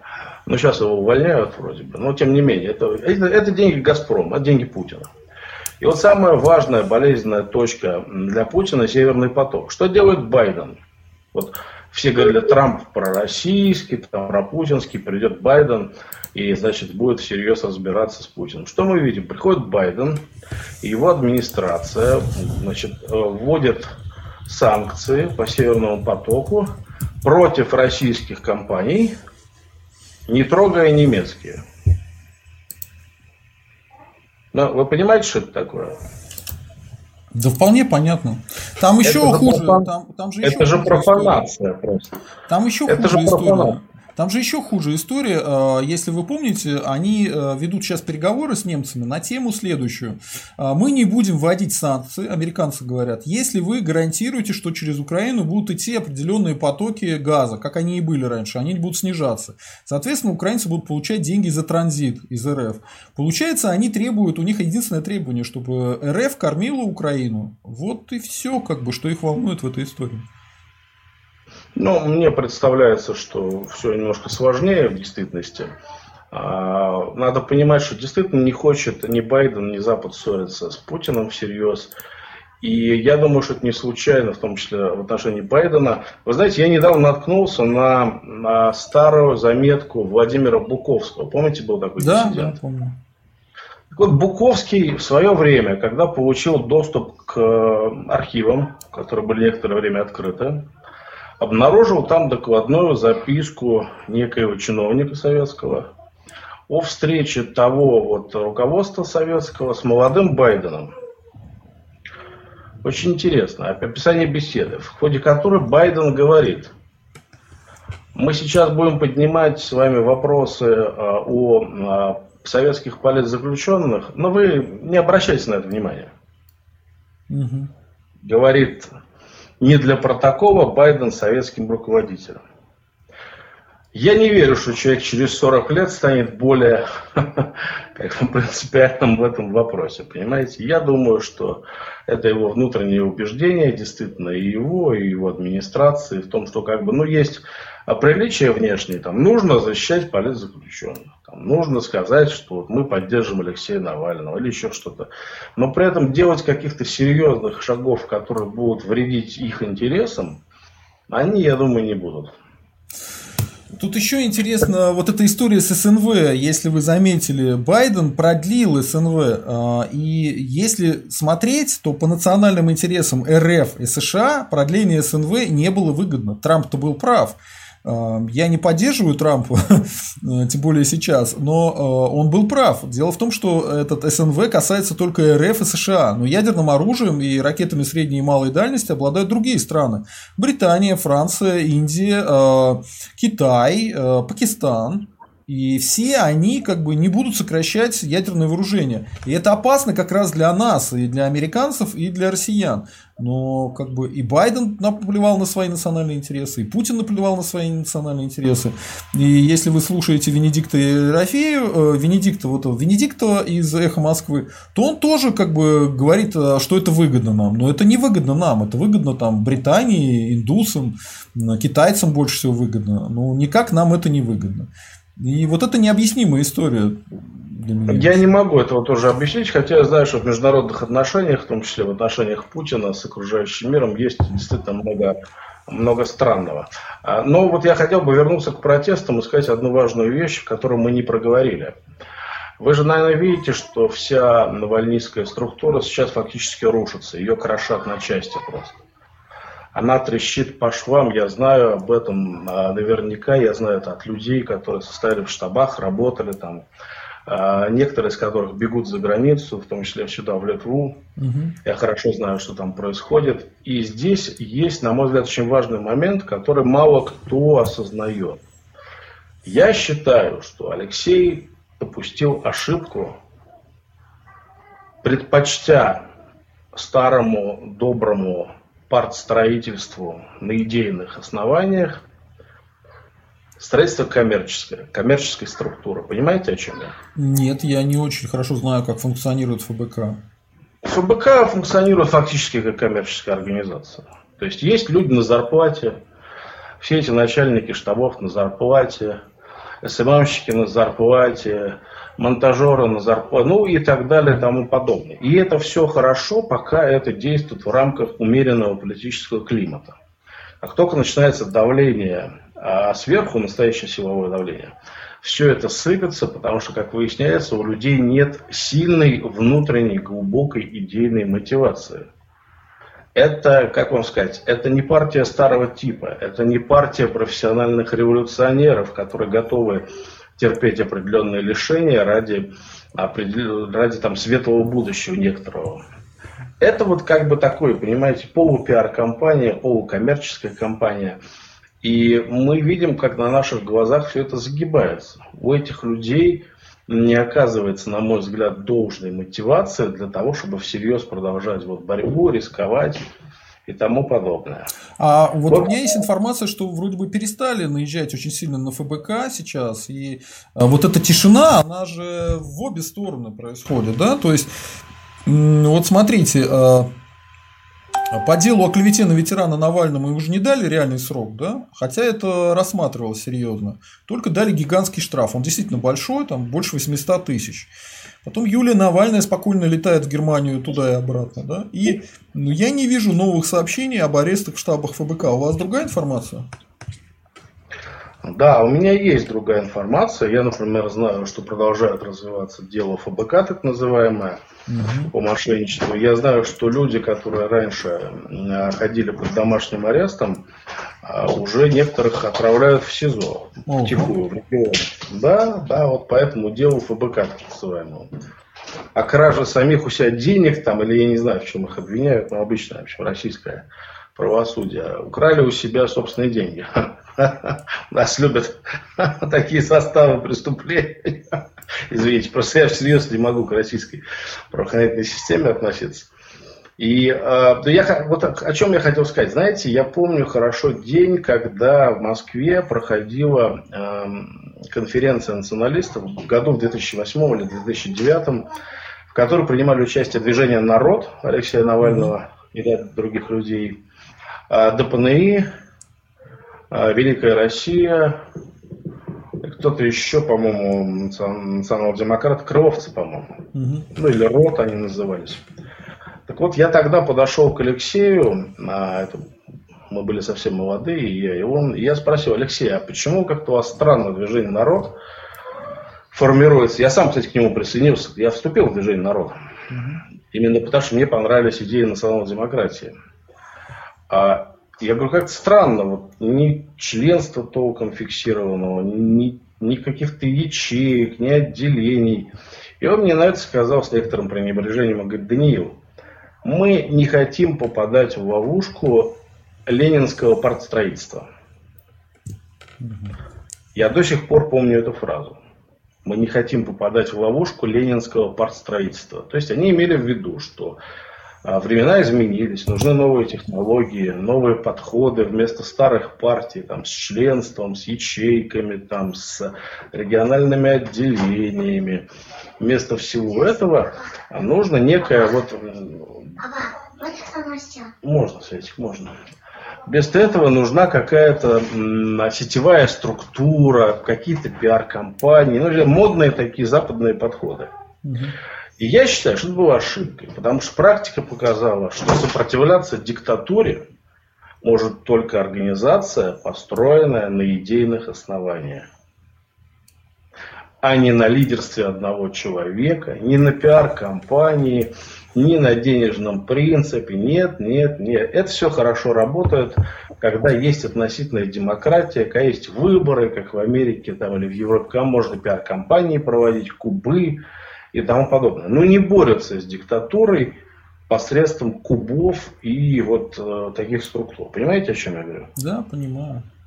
А как вы думаете, вот, э, может быть, тут еще сыграло то, что Но они отказались сотрудничать, они ни с кем не сотрудничали. Они даже и либертарианцев, которые прямо говорили, мы, мы ничего, нам ничего не надо, мы ничего не хотим, мы только хотим вам помочь. Говорите, куда приходить, мы туда при, приведем своих людей, будем делать, что вы хотите. Михаил Светов на эту тему плакал, ему сказали, что есть план, поэтому вы не лезьте. Ну, ну да, вот, вот, вот этот план мы все и наблюдали уже. Несколько частей этого плана. Первый суд, второй суд. Сейчас, возможно, будет третий суд скоро по мошенничеству. В общем, на мой, если говорить серьезно, абсолютно, вот без дураков, на мой взгляд, все это напоминает, к сожалению, провал. Вот что. Взросление провал политическое Навального. И Потому что все ставки, которые они делали на то, что народ поднимется в больших количествах, на то, что фильм там сметет Путина, я не знаю, я даже не понимаю, на что они рассчитывали. Я действительно не понимал и не понимаю, на что они всерьез рассчитывали. Вот у вас есть какие-то предположения? Ну, я не знаю, может быть, были какие-то договоренности на уровне тех, кто его поддерживает. Там есть же олигархи, которые его поддерживают, которые в изгнании находятся, есть какие-то силы внутри РФ. Может быть, они обещали раскол путинской элиты, сказали Алексей, приезжай, пока не поздно сейчас можем потерять, сейчас будет трансфер власти, поставят кого-нибудь другого. Может, поэтому он и приехал, но все было крайне неподготовлено. Не с роликом с этим до конца непонятно, да. То, что отказались с кем-то сотрудничать. Вообще, Координационный совет оппозиции, он в прошлый раз э, работал. Пусть не так эффективно, как хотелось бы, но можно было его опять этим опытом воспользоваться. Тем более люди есть, Желание там, против Путина выступать есть, масса и левых, и правых на это готовы. Минимум 40% тех же самых русских националистов тоже безо всяких условий, просто потому что Путина не любят, готовы поддержать Навального. Вот. И им всем сказали, ребят, вы не нужны, у нас есть план. План Путина, план Навального, вот они, эти два плана столкнулись, пока побеждает Путин, по-моему.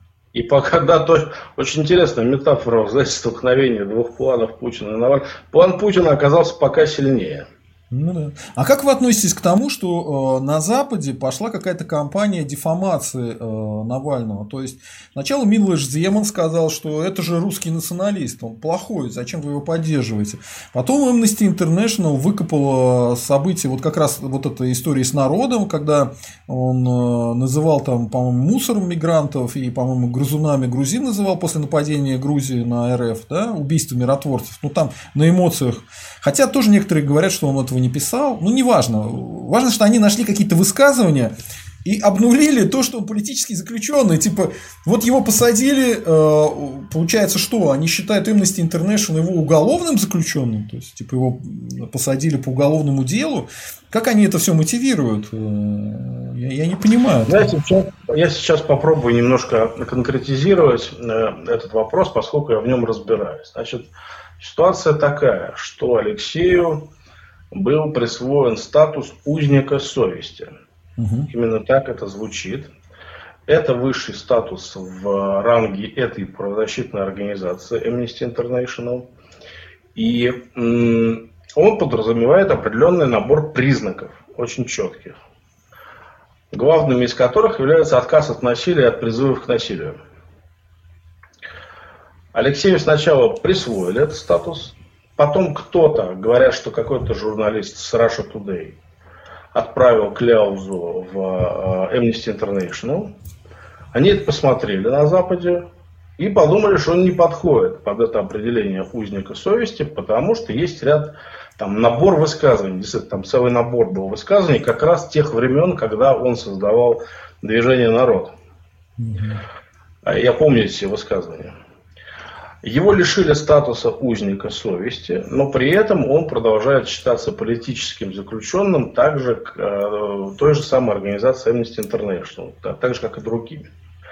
Но я хочу сказать вам, э, что э, у Amnesty International разные бывают ситуации. Ну, например, не знаю, в курсе ли вы, но узником совести признавался Нельсон Мандела. Угу. Так он же а потом... конкретно террористом был. Да, так вот потом у него тоже тоже аннулировали статус. Понятно. Нет, Ссылаясь на его, на его деятельность в качестве руководителя боевой организации значит, африканского сопротивления под названием «Копье нации». А, я тоже имел дело с Amnesty International. В 2012 году, находясь в тюрьме, а, я попросил отца и защитников обратиться в эту организацию и попробовать предложить им дать мне статус узника совести. Очень интересная была ситуация, потому что мне отказали. Они долго думали как-то обосновать. Ну, понятно, почему они отказали. Ну, потому что русский националист. Ну, конечно, да. Но мне было интересно, как это все будет обосновываться. И в итоге они откопали мою статью конца 2011 года под названием «Необходимо радикализировать протест», где я размышляю о протестах, которые шли тогда, и призываю к активизации протестов без единого слова про насилие. Угу. Но они заявили, что на их взгляд это завуалированные призывы к насилию. Поэтому они не будут давать Константинову статус узника совести. Вот такая интересная история. Еще одна история с Amnesty International, которая произошла на моих глазах, ну, точнее, я не знаю, с, с тех самых времен, когда была стратегия 31, а, в, одну, в один из митингов было задержано несколько человек, довольно известных. Немцов Борис Спокойный, Илья Яшин и Владимир Тор, по-моему. Владимир Тор от русских националистов. Их всех поместили в спецприемник.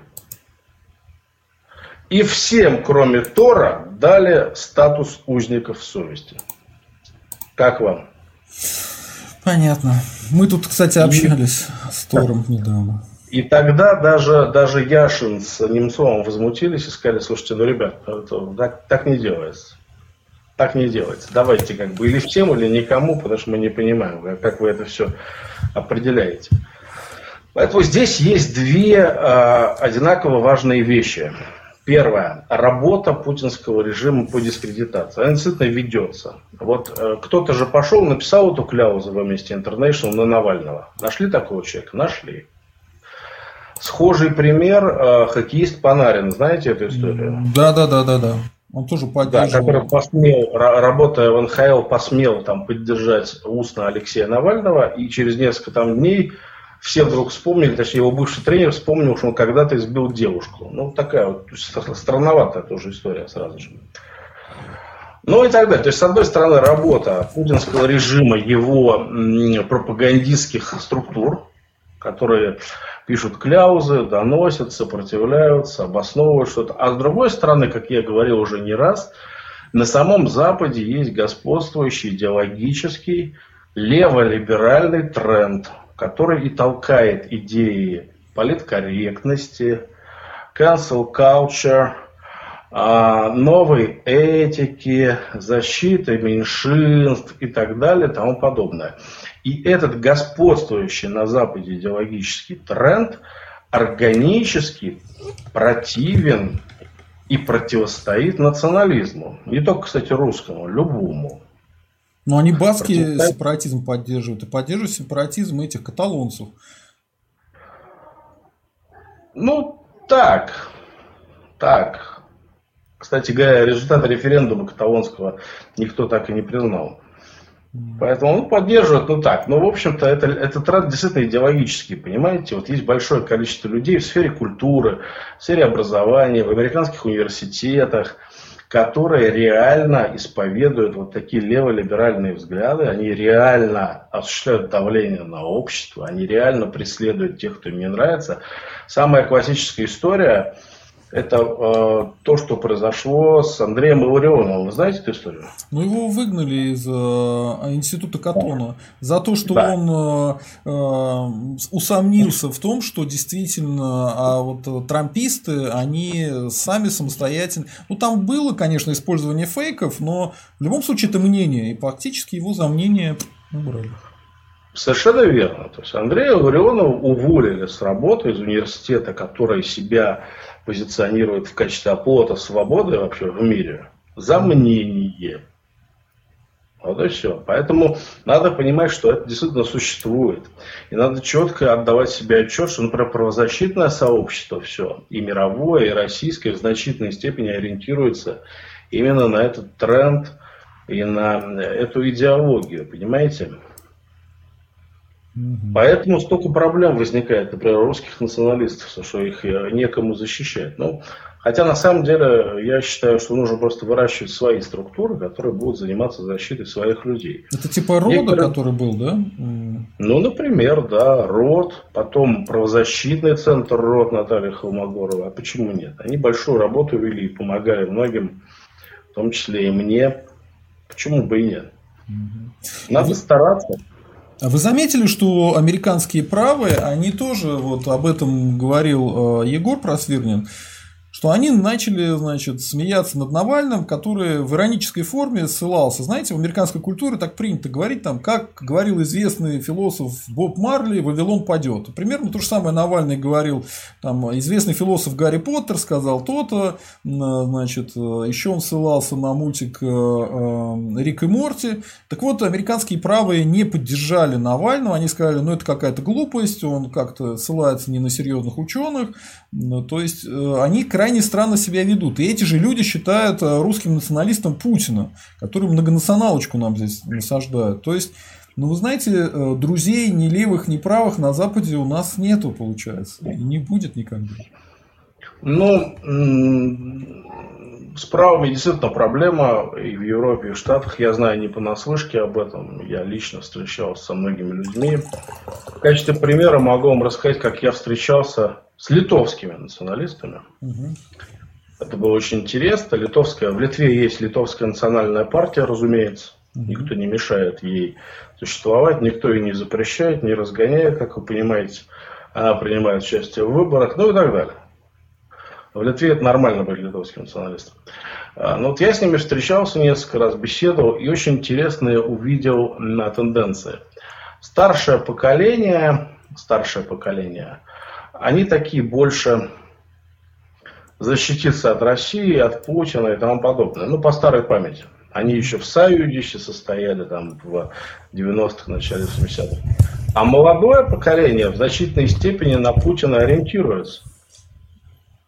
Они меня поразили. Они говорят, вот Путин, вот Путин же хорошо, Путин же это русский националист, Путин же это правоконсерватор, ведь Путин защищает вас там от ге геев и прочее, прочее.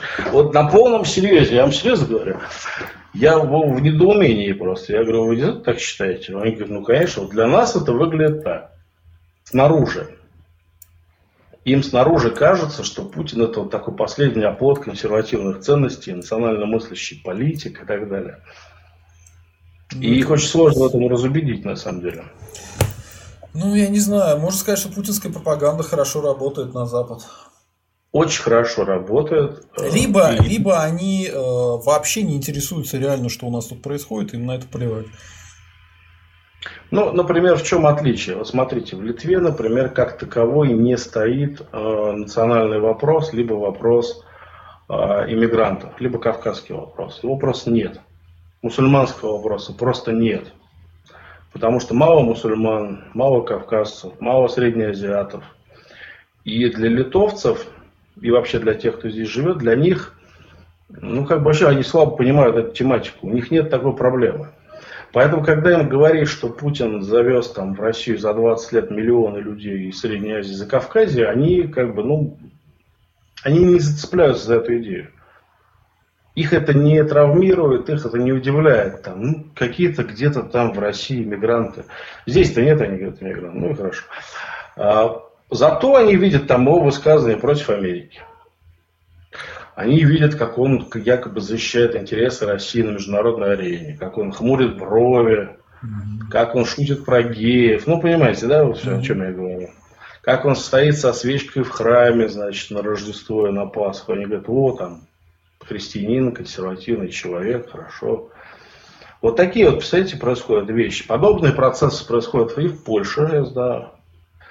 А подобный процесс происходит в Германии, причем в Германии еще это активно подогревается, так сказать, mm-hmm. кэшем. кэшем. И там а, немецкие правые, по крайней мере, ультраправые, они вообще все запутинские просто с головой. Абсолютно.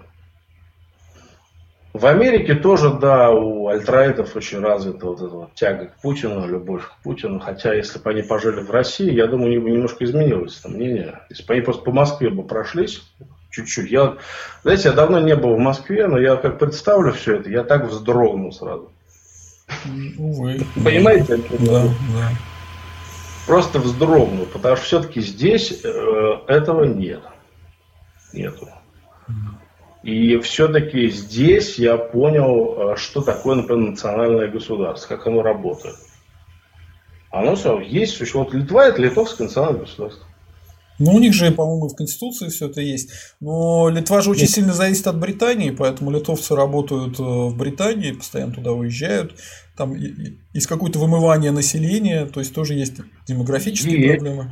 Такая проблема есть, но у них все равно другое самоощущение, понимаете? У них есть страна, которая им принадлежит. Вот, типа мы хозяева этой страны, да? Да. Пусть не очень богатая, пусть приходится уезжать, работать в Англии, еще что-то. Но вот есть страна, вот страна литовцев, на свете есть. Они это знают. В Конституции действительно прописано, что никакой там многонациональный народ, там здесь-то в голову никому не приходит. Там прописано, что литовский народ, значит, в веках является источником власти. Вот так вот. Или борющиеся в веках, я уж не помню. Борющиеся вот в веках, это хорошо звучит. Надо ну, что такое, как бы. Но там именно про литовский народ. То есть очень четко совершенно сказано. Слушайте, а вы слышали, что э, депутат Думы Екатеринбурга предложил создать русскую республику со столицей на Урале? Причем кому? Главе комитета Госдумы по законодательству Павлу Крашенникову, тому самому, который обнуление делал и изменения в Конституции. Да? Э, значит, инициативу высказал депутат местной э, Думы Александр Колесников. Значит, создать в России русскую республику со столицей в Екатеринбурге.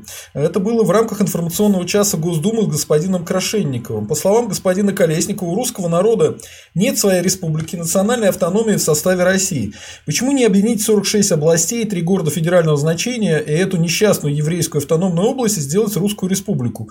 Или мы должны оставаться аморфной массой, как национальность исчезнуть, подчеркнул господин Колесников. А вот Павел Крашенников ему ответил, что любое объединение возможно только по итогам голосования граждан. И, как всегда, там песни многонациональные. У нас большое количество национальностей и народов, нам надо извлекать из этого огромную пользу, повышать и защищать права всех людей вне зависимости от национальности и места рождения. Мы, Россия, изначально были в этом сильны. Ну, то есть, э, нет, нет, нет и еще раз нет. Ну, потому что это официальная многонационалия, советская и постсоветская многонационалия – это официальная идеология путинизма. Это официальная идеология путинизма. Они прямо противостоят русскому национализму, считают его основным врагом. Я не знаю, видели ли вы этот кусок интервью... Про пещерный национализм, да? Где Нет, Путин Венедиктова, сказал Венедиктова, вы не видели кусок интервью, где его спрашивают, почему Быков его спрашивает, Дмитрий Быков спрашивает Венедиктова, Почему же Путин вот так сажает националистов? И Венедиктов совершенно спокойно отвечает, ну как почему? Потому что они считают это своим основным врагом. Говорит Венедиктов, который не чужд, как вы понимаете, он знает, о чем говорит. И дружит трогательно с Песковым, да. Да. Да. То есть это как бы его устами глаголит Кремль просто-напросто. Угу. Они официально считают русский национализм главным противником. Ну, по многим причинам. И потому, что русский национализм апеллирует к национальному большинству, и потому, что русский национализм зажигателен как идеология, он, скажем так, пассионарен, и потому, что он действительно угрожает. Угрожает действительно территориальной целостности, да, если до предела эту идею довести, угрожает. Они боятся этих вопросов. Ну, давайте поспорим, потому что, смотрите, национальные республики, которые сейчас находятся в составе э, Российской Федерации, они как раз и есть вот это э, сектора будущего сепаратизма. У них статус государств, там сформируются национальные элиты, а у русских ничего этого нет. Если им не создать в противовес русскую республику, это один вариант, либо не упразднить все национальные республики на территории РФ, тогда создать унитарное государство, то мы все равно так или иначе придем к какому-то распаду. Там Тува Тува, Северный Кавказ, э, они вот э, вполне могут уйти. Почему бы и нет? Это, это как раз именно нынешняя ситуация и нынешняя многонационалия. То есть русский национализм бы мог эту проблему убрать, потому что ни одно национальное меньшинство э, в РФ, оно бы не смогло выступать против объединенных 85% русского большинства. Да? И, соответственно, тогда бы не было бы никакого развала. И вместо того, чтобы да. сбалансировать эту всю историю, они продолжают вести нас к очередному развалу. Вот как развалилась Российская империя, развалился СССР, и РФ туда же идет. Медленно, но верно. Такая опасность есть, достаточно большая опасность, серьезная. Но я вам хочу сказать, что вы поймите, да, да, они могли бы опереться на русский национализм. Естественно, кроме русских, сохранение России как единого государства вообще непонятно кому особо нужно. Да. Ну, просто не нужно. Нет интересантов других, потому что у всех свои локальные объединения территориальные. Но вы поймите, в чем проблема. Ведь э, опереться на русское большинство, это значит, что и у русского большинства будет голос. Да. Это значит, что и русские начнут задавать вопросы им, и выдвигать требования. Да. Это значит, что мы начнем претендовать на власть. Да, да, именно это. А, а им это категорически не нужно. Категорически. Они исходят из старого известного принципа а, «умри ты сегодня, а я завтра». И после нас хоть потом. Их вообще не волнует, на мой взгляд, их вообще не волнует, не волнует будущее России в отдаленной исторической перспективе. Вот досидеть на троне – досидеть у кормушки, дограбить, дососать и сбежать куда-нибудь. Или обеспечить себе гарантии безопасности, как, например, Ельцин сделал там со своей элитой в свое время. Вот и все. А поднимать русское национальное движение, поднимать национальное самосознание, просто для них смертельно опасно. Потому что национальное самосознание рано или поздно их уничтожит. Национальное самосознание скажет им, а вы кто такие вообще? Вы кто? Ну, получается, вот мы, живем, мы живем в условиях апартеида, русофобского, да, и э, у нас ограничения в правах есть на создание национальной элиты, на создание политической русской элиты. Все это нам запрещено. Ну, разумеется. Конечно. Абсолютно точно. Запрещено. Именно так, официально. Вы слышали, что Юниман будет, э, э, будет э, выходить на Госдуму как кандидат независимый? Да, я знаю об этом. Я был на презентации, было довольно интересно. Я знаю. Вы хотите спросить мое мнение? Да, прокомментируйте просто. Ну, я бы сказал так. С одной стороны, мне всегда приятны любые проекты, которые носят национально ориентированный характер и пытаются стать точкой сборки для русских националистов. Юниман, безусловно, является одним из таких проектов, хотя не очень сильно выпячивает эту составляющую своих идей, но тем не менее видно, что они есть. А я в этом его поддерживаю. Но я вам скажу, что у меня просто лично есть некоторые вопросы к Юниману, серьезные вопросы, которые я пока не могу задавать публично в силу ограничений некоторых.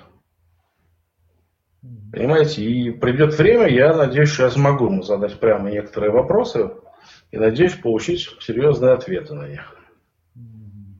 Таинственно. Ну, давайте, ну, поскольку мы Потом, может быть, за рамками эфира, я просто не, пока не а. уполномочен придавать огласки, но за рамками эфира я вам лично, может быть, скажу, о чем Хорошо. идет речь.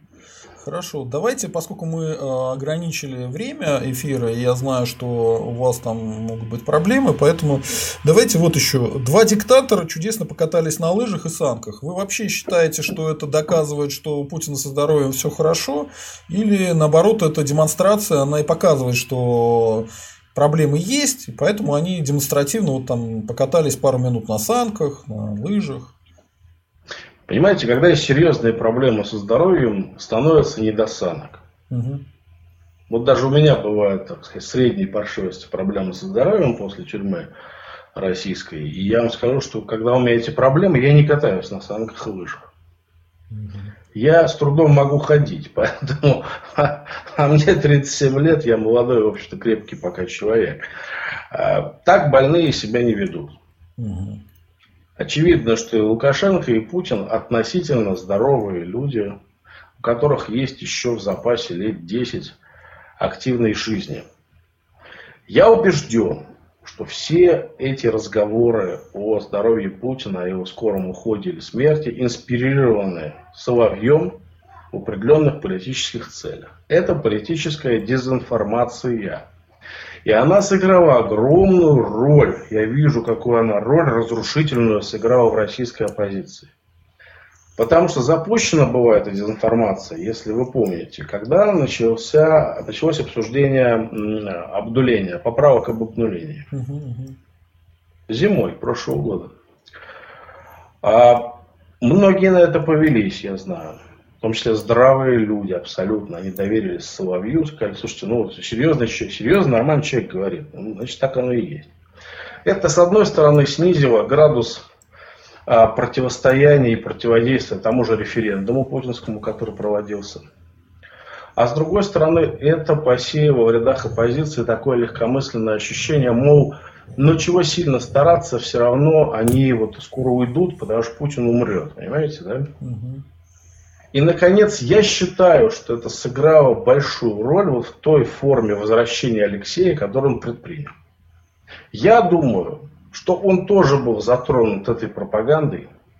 Он тоже считал, что у Путина большие проблемы. Он рассчитывал на внутриэлитный раскол, как вы правильно отметили. И он промахнулся. И он промахнулся. Ну давайте... Людей, понимаете, людей развели опять в очередной раз просто как лохов. Как лохов. Вот уже идет 2021 год. Смотрите, уже Путин должен умирать по Соловью. Помните его предсказание? Да, да, да. да? Вот я все жду. Я, у меня вот будильник стоит секундомер, я прям каждую секунду смотрю, когда же случится. Уже в прошлом году уже война с Прибалтикой должна была быть развязана. Вы не помните? Да, да, я помню эту историю. Да. Уже Латвию должны были бы захватить, там с Литвой. Я вот все сижу, жду, же захватить? Что ж такое-то? Никак не получается. Уже должна быть там аннексирована Белоруссия. Уже что-то там еще должно быть. Ну, где? Вот вы понимаете, что существуют профессиональные дезинформаторы, которые реально, видимо, по указке из АП вбрасывают в общественное сознание вот эти фейки. АП, я для некоторых слушателей, кто не знает, администрация президента, которая реально в России решает все вопросы. И э, вот мы придем к концу 2021 года с чем? Вот мы увидим опять Путина на троне, и что мы скажем? С себе, прежде всего. Не шмогли. Кстати, не давайте это подведем итог. А, протест слит, по большому счету. Да? Путин победил, план Путина победил план Навального. Как бы это да, ни было очень. горько признавать. Да? Мы, конечно, желаем Алексею свободы, но никакой свободы у него в ближайшее время не будет. Минимум до 2024 года ему сидеть. Если ничего не изменится, там, не прилетит какой-то черный лебедь, который все поменяет. А, у Путина и у Лукашенко все наоборот хорошо. Они катаются на лыжах и, видимо, будут проводить э, выборы в Госдуму. Я заметил, как только слили протест, все разговоры вернулись опять в Государственную Думу, что мы сейчас будем выбирать. Мы с Михаилом это обсуждали. Он сказал, что ну а что, Единая Россия получит свои две трети она получит их по одномандатным округам. У Навального максимум шанс через умное голосование протянуть 10-20 депутатов. Это в лучшем случае. Тем более, они не факт, что будут ему подчиняться. Они просто с его помощью, с помощью умного голосования попадут в Госдуму. Но это не факт, что они будут ему подчиняться, правильно? Ну, как бы вот и все. Весь э, печальный итог всех этих протестов э, начала 2021 года. Или у вас другое мнение? Ну, во-первых, я хочу сказать, что я использую другую терминологию. Я не считаю, что протест сливали. Я считаю, что и, и имело место ошибка. Или ряд ошибок имели место. Которые привели фактически к разгрому протеста. Это первое. Второе, э, что я хочу сказать, то, что я не уверен, что Алексей будет э, долго так сидеть в тюрьме, в том числе до 2024 года, потому что есть своя самобытная теория на этот счет. Мне кажется, что он для Путина является очень удобным товаром для обмена и для торга. В том числе с Западом и прежде всего с Западом. Потому что как только потребуется что-то уступить Западу ради взаимных уступок с противоположной стороны, всегда можно вытащить Навального и сказать, слушайте, ну вот возьмите его, заберите его. Мы вам его отдаем, как они отдали в свое время Ходорковскому. А, он, а он поедет вообще? Потому что Ходорковский-то согласился поехать. А Кто его будет спрашивать? Ну, привезут человека в аэропорт, спецназ. Слушайте, ну мы же взрослые люди, но мы же не, не верим в сказки. Ну, это пинг-понг, пинг какой-то получается, потому что э, полицейские немецкие привезли его в аэропорт, э, он сюда прилетел, и обратно его тоже ну, российские... Обратно могут принять. Я не говорю, что это точно случится, я говорю, что это очень выгодно для Путина. Если он сумеет переступить через лич, личную злость по отношению к Алексею, то у него появляется вот такая возможность для обмена. Вспомните, как Ходорковского они выпулили в обмен на договоренности по Олимпиаде, чтобы все прошло гладко. Ну, по Взяли потоку и... могут также сделать, да? Могут, да. Вот если припрет, хотя мне кажется, Северный поток и так достроят. Mm. Я не вижу каких проблем больших там. А ради чего они могут э, Навального вернуть? Ну, не знаю, вот потребуется что-то, мы не знаем пока. Ну, что-то потребуется. Они скажут, ну вот заберите Навального. Угу. И все. Почему нет? Я не говорю, что это случится, но такой вариант возможен. Вспомните, как в свое время выдавали Ходорковского. Вспомните, как меняли на Луиса Карвалана. Солженицына тоже в Германию отдавали, да? Солженицына отдавали. То есть такие примеры есть обменяли хулигана на Луиса Карвалана. Помните? Да, где бы найти такое, чтобы на Брежнева сменять, да? Да, да, именно.